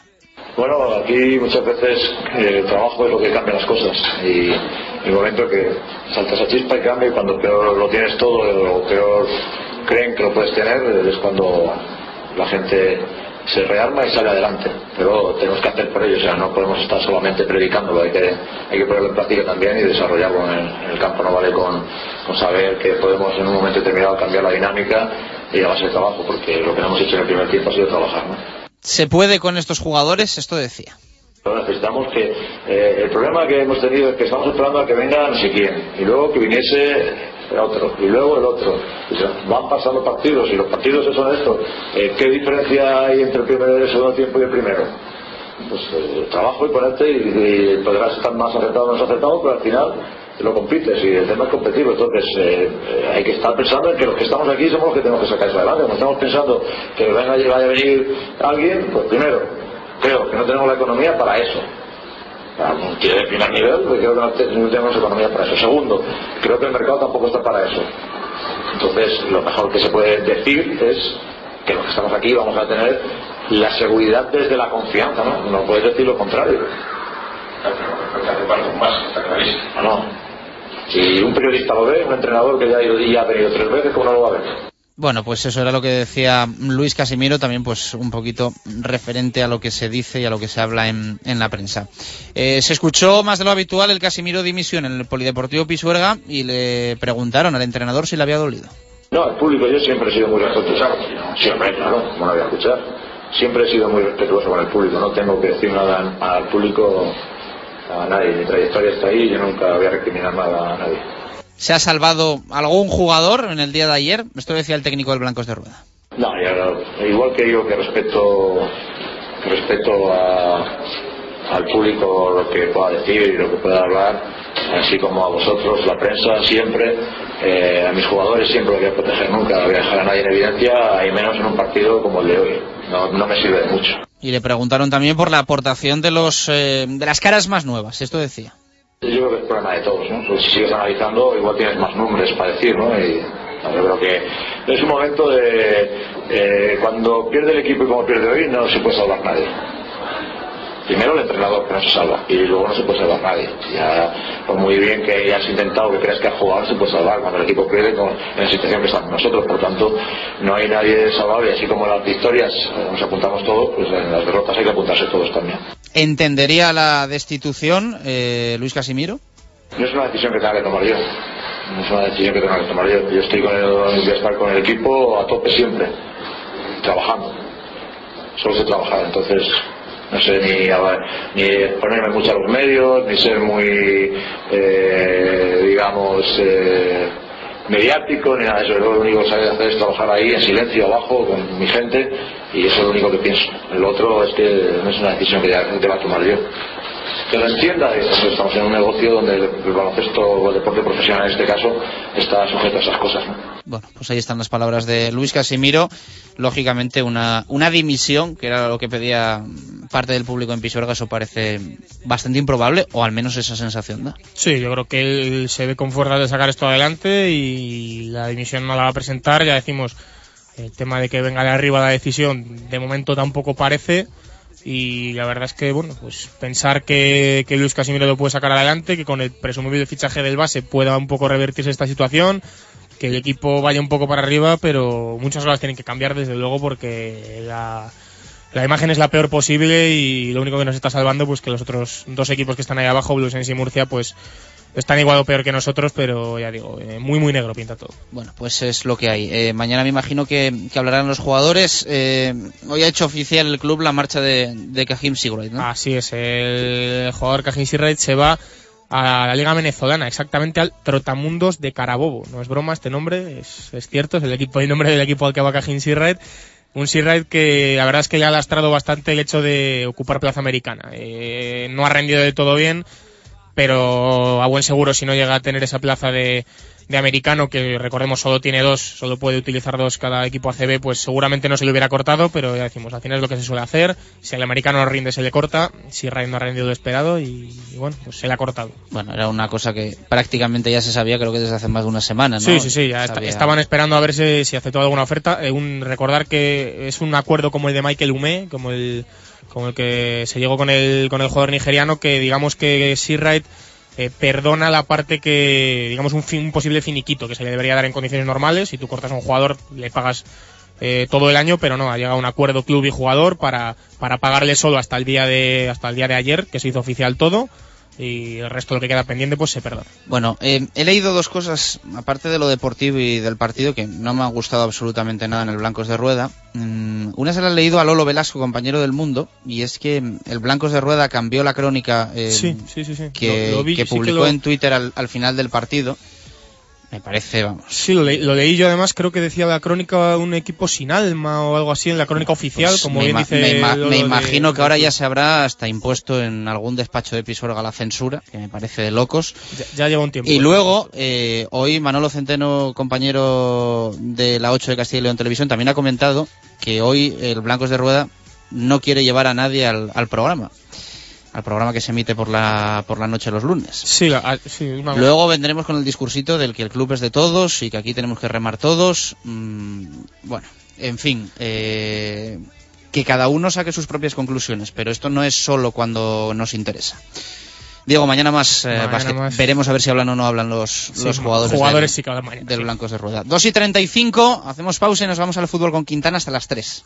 Radio Marca Valladolid, 101.5 FM. Para empezar, tortilla de bacalao. Después, bacalao al pilpil con pimientos del piquillo. Seguimos con chuletón a la parrilla y terminamos con un exquisito queso idiazábal acompañado de nueces y membrillo. Todo esto y toda la sidra que te apetezca beber por solo 28 euros y medio en la sidrería Lur. Con platos de carta, salones privados, terraza y un amplio jardín para disfrutar de una agradable copa. Lur es un lugar ideal para celebrar bodas, bautizos, comuniones o cualquier acontecimiento. Descubre la sidrería Lur en el camino de Zaratán sin número, junto al Estadio Zorrilla, donde el antiguo restaurante El Castillo. Sidrería Lur, 983-105-105. Los desayunos más completos en el rastro de Matito. Las tapas más sabrosas, en el rastro de Matito. Las copas mejor preparadas, en el rastro de Matito. En cualquier momento del día. Y para disfrutar del mejor fútbol, siempre el rastro de Matito. En Pío del Río Ortega 12 junto al Museo Cabarrón. Nada, nada, nada, nada. No digo nada, nada. Sin palabras. Nuevo Nissan Micra por 9.900 euros. Todo incluido. GPS, llantas, clima, Bluetooth, radio CD MP3, control, limitador, antinieblas y pintura metalizada. Solo en Eilo Motor, Avenida Gijón 92. Patrocinador oficial del Real Valladolid. Por la D, inmejorable forma de empezar el día que te ofrecen en el Farigola. Desayunos. Por la T, lo que más te gusta para hacer un alto en tu jornada y son insuperables en el Farigola. Tapas. Por la C, combinado que te preparan en el Farigola y disfrutas con la mejor compañía. Copas. Por la F, No me des ninguna pista que esta me la sé. Farigola. Dos décadas en Valladolid con los mejores desayunos, tapas y copas. En la avenida Ramón Pradera, número 10.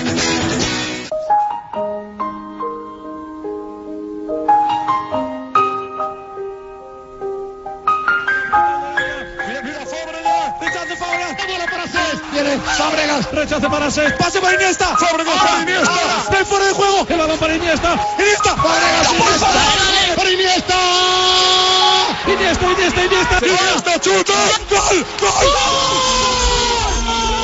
Esta es la magia del fútbol, la magia de la radio. Que no te quiten la ilusión. Di no al canon. Directo Marca Valladolid. Chus Rodríguez.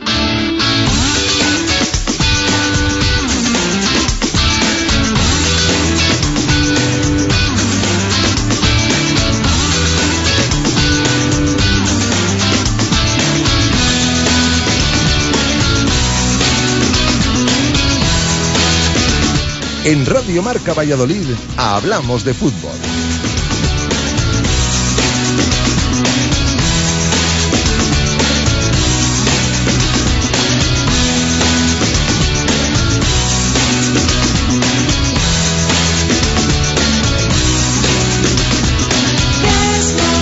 Dos y 39 de la tarde, pues bueno, eh, hay que cambiar eh, el ánimo. Si en el básquet estamos de bajón con la derrota y el farolillo rojo del Blancos de Rueda Club Baloncesto Valladolid, en el fútbol todo lo contrario. Muy, muy, muy contentos porque el Real Valladolid se asienta en la segunda plaza de la Liga Adelante, en la segunda posición, en ascenso directo. Empieza a coger un poquito de ventaja ya con los perseguidores.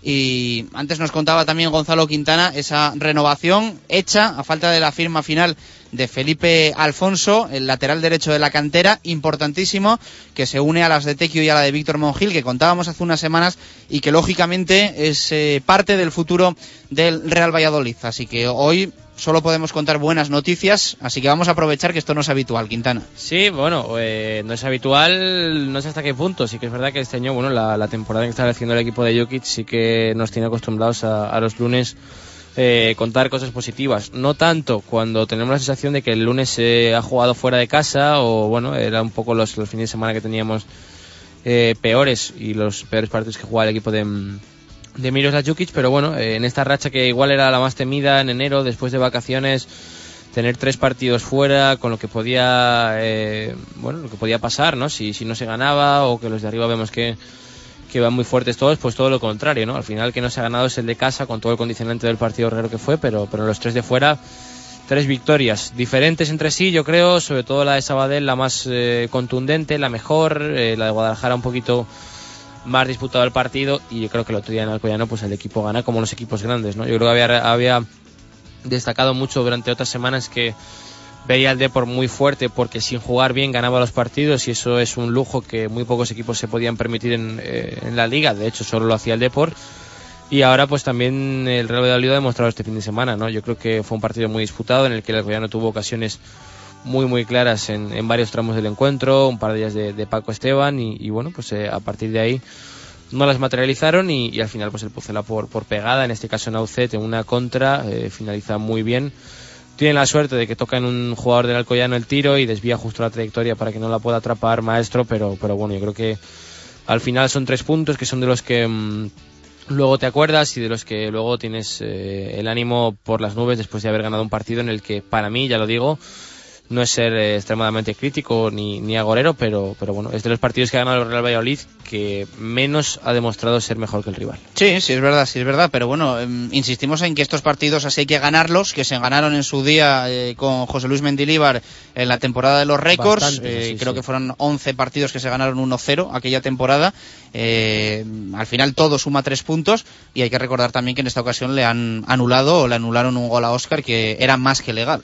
Era muy legal, la verdad, el, el gol de Oscar. Yo en directo sí que me- no me pareció, o sea, sí me pareció fuera de juego, pero luego evidentemente la repetición es clarísimo que, que no es fuera de juego. No sé hasta qué punto igual algún seguidor del Alcoyano nos dice que mm, cuando tira a Oscar eh, ya ha pitado y puede que el portero se pare y demás, pero vamos, que es una jugada en el área pequeña, prácticamente casi en el punto de penalti donde, donde tira Oscar y, y el gol es, yo, yo creo que era gol seguro si, si no si no llega a pitar. Eh, son eh, ocasiones claras, ¿no? Digo, por calidad el Pucela pues se notaba, ¿no? Yo creo que si tiene cuatro manos a mano Javi Guerra como los que tuvo Paco Esteban, pues el resultado es igual es 0-4. Falló una, eh, Javi Guerra en, la primera parte, un, mano a mano más o menos claro, con, defensas encima y demás. Pero bueno, eh, también el la sensación, ¿no? De que si mm, le jugaba el partido cara a cara y a tumba abierta, por así decirlo, al, al Valladolid, pues lo más normal es que el Real Valladolid te gane los partidos. Y esta es la sensación más positiva, ¿no? Que a día de hoy juegue bien o juegue mal, por todo lo que tiene el Real Valladolid de trabajo detrás y por todo lo que tiene evidentemente de jugadores en la plantilla, lo más normal es que el Real Valladolid te, te gane en, en la Liga Adelante. Muchas veces destacamos eh, a Oscar, destacamos a Javi Guerra, mm, hemos destacado en multitud de ocasiones a Sisi. Yo creo que esta vez hay que subrayar un poquito el- a la defensa, ¿no? Eh, si es verdad que en la primera parte, pues bueno, hay alguna ocasión clara para ellos, yo creo que nos pillan la espalda en algún momento, pero también es verdad que el, final del partido es bueno porque eh, se sufre entre comillas dentro de lo habitual en segunda división cuando hay un marcador ajustado y también que en los últimos minutos pues aparece la figura de Marc Valiente destacando por encima de los demás eh, que bueno es un jugador que a veces pasa desapercibido pero que lógicamente es, es un jugador con mayúsculas Y que además volvió a tener un golpe, que todos nos eh, hicimos temer que otra vez una lesión, con la mala suerte que ha tenido Marc este año con, con las lesiones. Y sí que es verdad que se sufrió, pero muy poquito. Yo creo que casi sufrimos más con el 0-0 y las ocasiones ellos tuvieron más claras que con 0-0 que con, que con 1-0, ¿no? Con 0-1, perdón. Yo creo que a raíz de ahí, del gol de Naucet, el equipo de Jukic sabe muy bien lo que tiene que hacer. Y yo creo que pues ya no supo que tocando el balón, intentando estar muy juntitos atrás, que bueno, yo creo que destacamos a la defensa porque es lo más inmediato, lo más cercano. Pero esto es un trabajo de, de los 11, ¿no? Yo creo que desde todos los que presionan desde arriba eh, hacia atrás. Y como siempre decimos que no se nota ni la baja de Sisi ni cuando otros jugadores no, no han estado. Eh, pues el equipo yo creo que ha estado perfectamente bien y, ha jugado un, un buen partido, aun teniendo eso, eh, momentos de un poco fragilidad, de a lo mejor defensiva, ocasiones para ellos, pero bueno, es que es un campo en el que ya lo comentábamos, ¿no? El Almería no ha ganado, el Depor no ganó, la que ya no venía de ganarle al Elche, es un equipo que a los grandes se lo pone muy difícil. Muchas veces destacamos eh, lo flojo que está el Real Valladolid en la estrategia defensiva. El otro día, de un córner en contra, nace el gol, precisamente. Es un córner que bota desde la parte izquierda al Alcoyano. eh, despeja como puede Víctor Pérez, es un salto de Víctor Pérez y, y Marquitos con un jugador del Alcoyano. Gana el salto Víctor Pérez, tú imagínate lo que tendrá que saltar Víctor Pérez para, para ganar un salto. Eh, el balón lo recibe Oscar, eh, que al principio parece que va un poco lento y que la contra no va a ser muy allá. Abre para Carlos Peña, que llevaba corriendo desde el martes pasado por, Sí, sí. por la banda. Impresionante la cabalgada que se pega.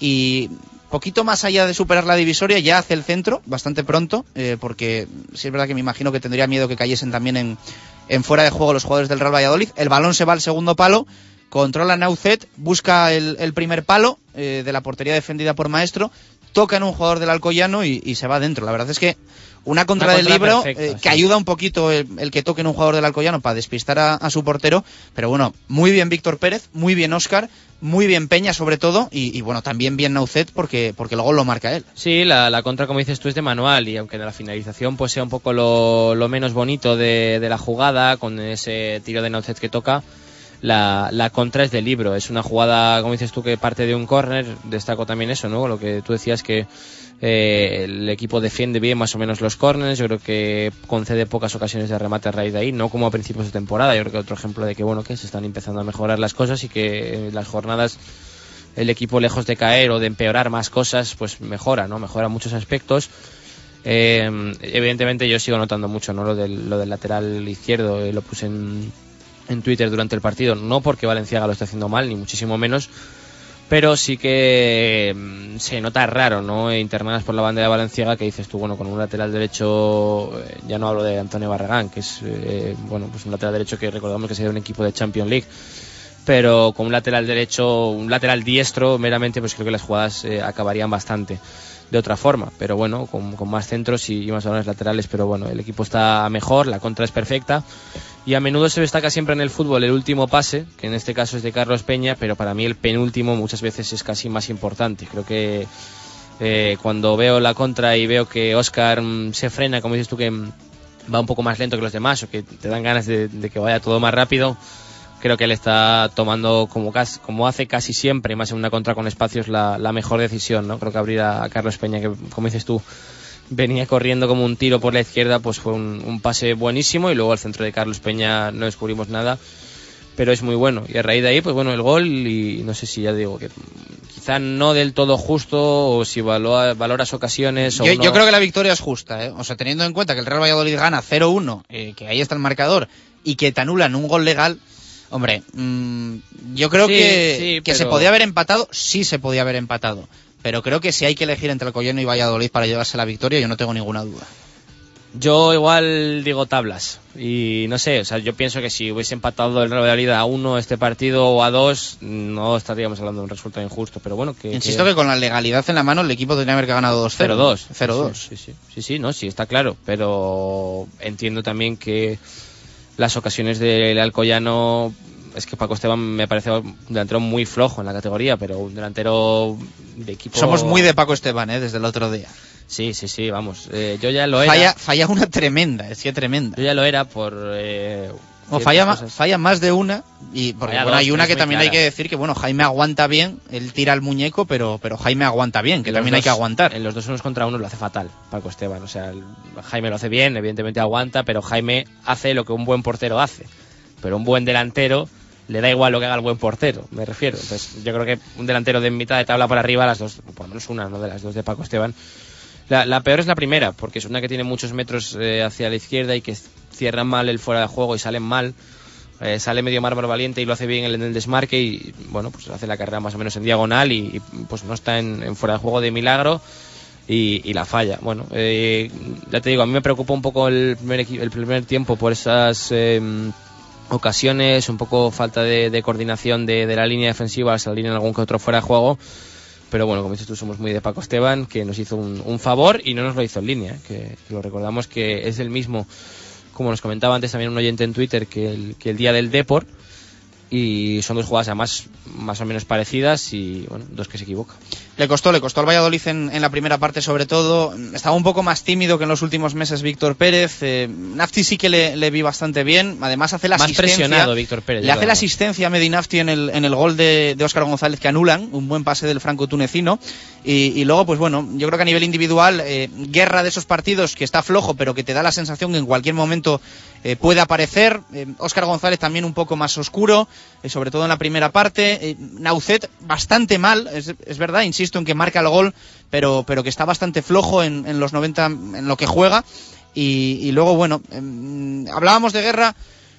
Al que no le hizo mucha gracia fue a bueno jugar tan poquito como jugó, ¿no? Salió en el 89 creo que fue Descuento prácticamente. y mm, no tenía una carita pues es de, normal. de estar muy muy emocionado. Hombre, es normal. Es una situación siempre difícil para un futbolista jugar tan pocos minutos y bueno, entiendo el cambio para perder un poco de tiempo y demás y no sé cómo explicarlo, pero vamos, son circunstancias de- del partido y creo que tiene que entenderlo. En caliente puedes estar un poco mm, más caliente precisamente, pero bueno, eh, tampoco darle más vueltas. Yo creo que Jukic ha demostrado que confía en Alberto Bueno cuando lo ha necesitado y cuando ha considerado oportuno, pero lo de siempre, que este equipo de medio campo para arriba está carísimo jugar, está muy, muy, muy caro. Los marquitos Los, los Marquitos, iba a decir. Los Marquitos de minutos. Los minutos de Marquitos lleva, los minutos de Marquitos llevan siendo buenos eh, bastantes, bastantes partidos. Los 20, 15 minutos que entra lo lleva haciendo muy, Pero muy, es que. Jokic valora mucho también eh, que esos es que 20 Joffre- minutos claro. desde el banquillo sean buenos. Claro, pero es que yo, claro, y alguno dirá, joder, es que Marquitos lleva 20 minutos, cuatro jornadas haciéndolo bastante bien, eh, provocando un penalti, no me acuerdo qué día fue. Eh, ¿Por qué no juega de titular? Bueno, es que los minutos, los 70 restantes de Joffre también están siendo muy, muy, muy buenos. Y el propio Marquitos puede pensar, bueno, ¿qué más tengo que hacer para jugar? Bueno, pues eh, a veces... eh, Es que Joffre está en su punto ahora. Está además, muy bien, ¿eh? Y nos lo decía el otro día Miroslav Jukic eh, también en la sidrería Lure el pasado miércoles. Está eso, en su punto. Yo creo que en, en el mejor momento, en su mejor momento, en el momento óptimo. Es que está muy bien, Joffre, y, y alguno puede pensar, bueno, y con Naucet, que sí que se le ve un poquito peor, yo no sé si por el punto físico, que no he terminado también de, de tenerlo, el golpeo de balón evidentemente lo sigue teniendo, pero bueno, el punto físico de, de estar eh, más enchufado no, no lo está teniendo, también supongo que eso es falta de partidos y de minutos. Pues alguno igual piensa, bueno, poner a Marquitos y Joffre por eh, dos zurdos, claro, y juegas con cuatro zurdos en las bandas, teniendo en cuenta que los laterales son los dos zurdos, es un poco suicidio, pero, pero bueno, eh, de medio campo para arriba está, está carísimo jugar y bueno, lo que comentábamos de Alberto, bueno, pues lo, lo tiene que entender en ese aspecto y más en el, en el contexto de partido que estaba. El resto de resultados de la jornada, el Valladolid abrió la vigésimo segunda con ese 0-1, eh, Girona 0, Celta 1, victoria ajustada de los de Paco Herrera, pero tres nuevos puntos que están además en una buena dinámica los eh, vigueses, Barça B4, Huesca 2, Alcorcón 3, Las Palmas 1, Guadalajara 1, Numancia 0, Sabadell 2, Jerez 0, Murcia 0, Recreativo 3, Hércules 0, Villarreal B2, pinchó el equipo de Juan Carlos Mandián el Rico Pérez frente al conjunto de Julio Velázquez, que ya había tenido buenas sensaciones en Riazor frente al Deportivo de La Coruña, pero que cayó derrotado eh, en, en el campo gallego. Córdoba 2, Elche 0. Aquí no sabíamos muy bien con quién ir. Igual a lo mejor lo que más convenía era un empate, pero Yo ya he dicho y he repetido que el Elche, cuanto más lejos mejor, lleva tres derrotas consecutivas el equipo de Bordalás, frente al Collano, frente a Nastic y ahora frente al Córdoba en el nuevo Arcángel. Eh, el Depor le ganó 2-1 al Cartagena en un partido con dos expulsiones, una por cada equipo, un partido además un poquito raro. Eh, consiguió empatar el Cartagena, pero eh, luego marcó Sisco, que había salido desde el banquillo. Y por último, Nastic 1, Almería 2. Eh, parece que iba a acabar la cosa en empate, pero rescató los tres puntos Alex Vidal para los de Lucas Alcaraz, que se mantienen cuartos en la clasificación. Tercero es el Celta con 40 puntos, Almería 39 cuarto, segundo el Real Valladolid 42 y líder el Deportivo de La Coruña con 45. El Hércules eh, 39 como el Almería, pero quinto, sexto el Córdoba con 37 y fuera ahora mismo del playoff el Elche con 37 puntos. Vaya, de la- par- vaya partidito este Córdoba-Elche. ¿eh? Mm, se vuelve a hablar de Bordalás, de Edu Albácar mm, y de todos estos No la he sucesos. visto, no, no, la, no la he podido ver. Fractura de mandíbula Charles, jugador del Córdoba, por un, mete un viaje manotazo, codazo de Edu Albácar y dos piños, dos dientes que, que acabaron sobre el césped. Pues habrá que ver en el acta el amigo Suredo Cuenca, que bueno, ya estará en, en- en internet para, para verlo, pero. Es que. Edu Albácar creo que no fue expulsado, que fue amarilla solo. Edu Albácar, sí, roja directa en el 66. Ah, que pensé yo que era, no sé por qué pensé yo que era, que era, que había sido solo amarilla. De todas formas, me parece esta jornada de segunda día de la marmota de un poco bastantes cosas. Eh, la Almería, Lucas Alcaraz, otra vez, la misma del minuto 89, de alguna cosa de esta. Sí que es verdad que al principio de temporada perdían muchos puntos en, en los tramos finales de partido, que yo creo que igual, si alguno echa cuentas, eh, la Almería ahora con esos 4 o 5 puntos, pues estaría un poco más arriba, evidentemente. Pero otra vez a Leis Vidal sacándole las castañas de fuera al, al Almería prácticamente en el 90 y, y bueno, el Nastic que parece todo lo contrario, ¿no? Que tiene buenos momentos pero no termina de ganar los partidos que al final es lo que importa. En el Córdoba Elche, pues yo voy con el, iba con el Córdoba, sin duda, vamos. o creo que el Elche cuanto más lejos, como dices tú, mejor y es que no, no te puedes fiar de este tipo de equipos. Yo creo que el Córdoba no es rival, con todos los respetos, por supuesto, que están haciendo un fútbol espectacular y una temporada brillante, pero que no es rival para el ascenso directo. Yo creo que el Córdoba Para es un rival directo, no. eh, para estar ahí, playoff, mm, Sí, cuidadito. estoy yo estoy contigo. Pero creo que para que el ascenso directo le queda, le queda grande. Para mí tiene una plantilla buena, pero un punto menos que Valladolid, un punto menos que el Depor, un punto menos que Celta y un punto menos que bastantes equipos. El Elche decimos mucho que no es la plantilla, que es el factor competitivo que imprime bordar a sus equipos que nunca te puedes fiar. Yo es que no los querría ver, pero ni peleándome en la última jornada, jugándome el ascenso directo con el Elche, ni ninguna cosa de esas. Cuanto más lejos, me- mejor. Y el Depor otra vez, un partido que tiene medio raro desde el principio, con una roja en el 17. Después sí que es verdad que expulsan a uno del Cartagena, pero el Cartagena no lo hizo mal, se le empata el partido en la segunda parte y otra vez pues un poco por casta, por casi por, por más por Riazor, sacan el partido adelante y al final el Depor que, que también abre hueco un poco con este abajo. Durmió líder el Pucela, ¿eh? Sí, sí, fue. Bueno, te iba a decir anecdótico, pero anecdótico es cuando es en las primeras jornadas.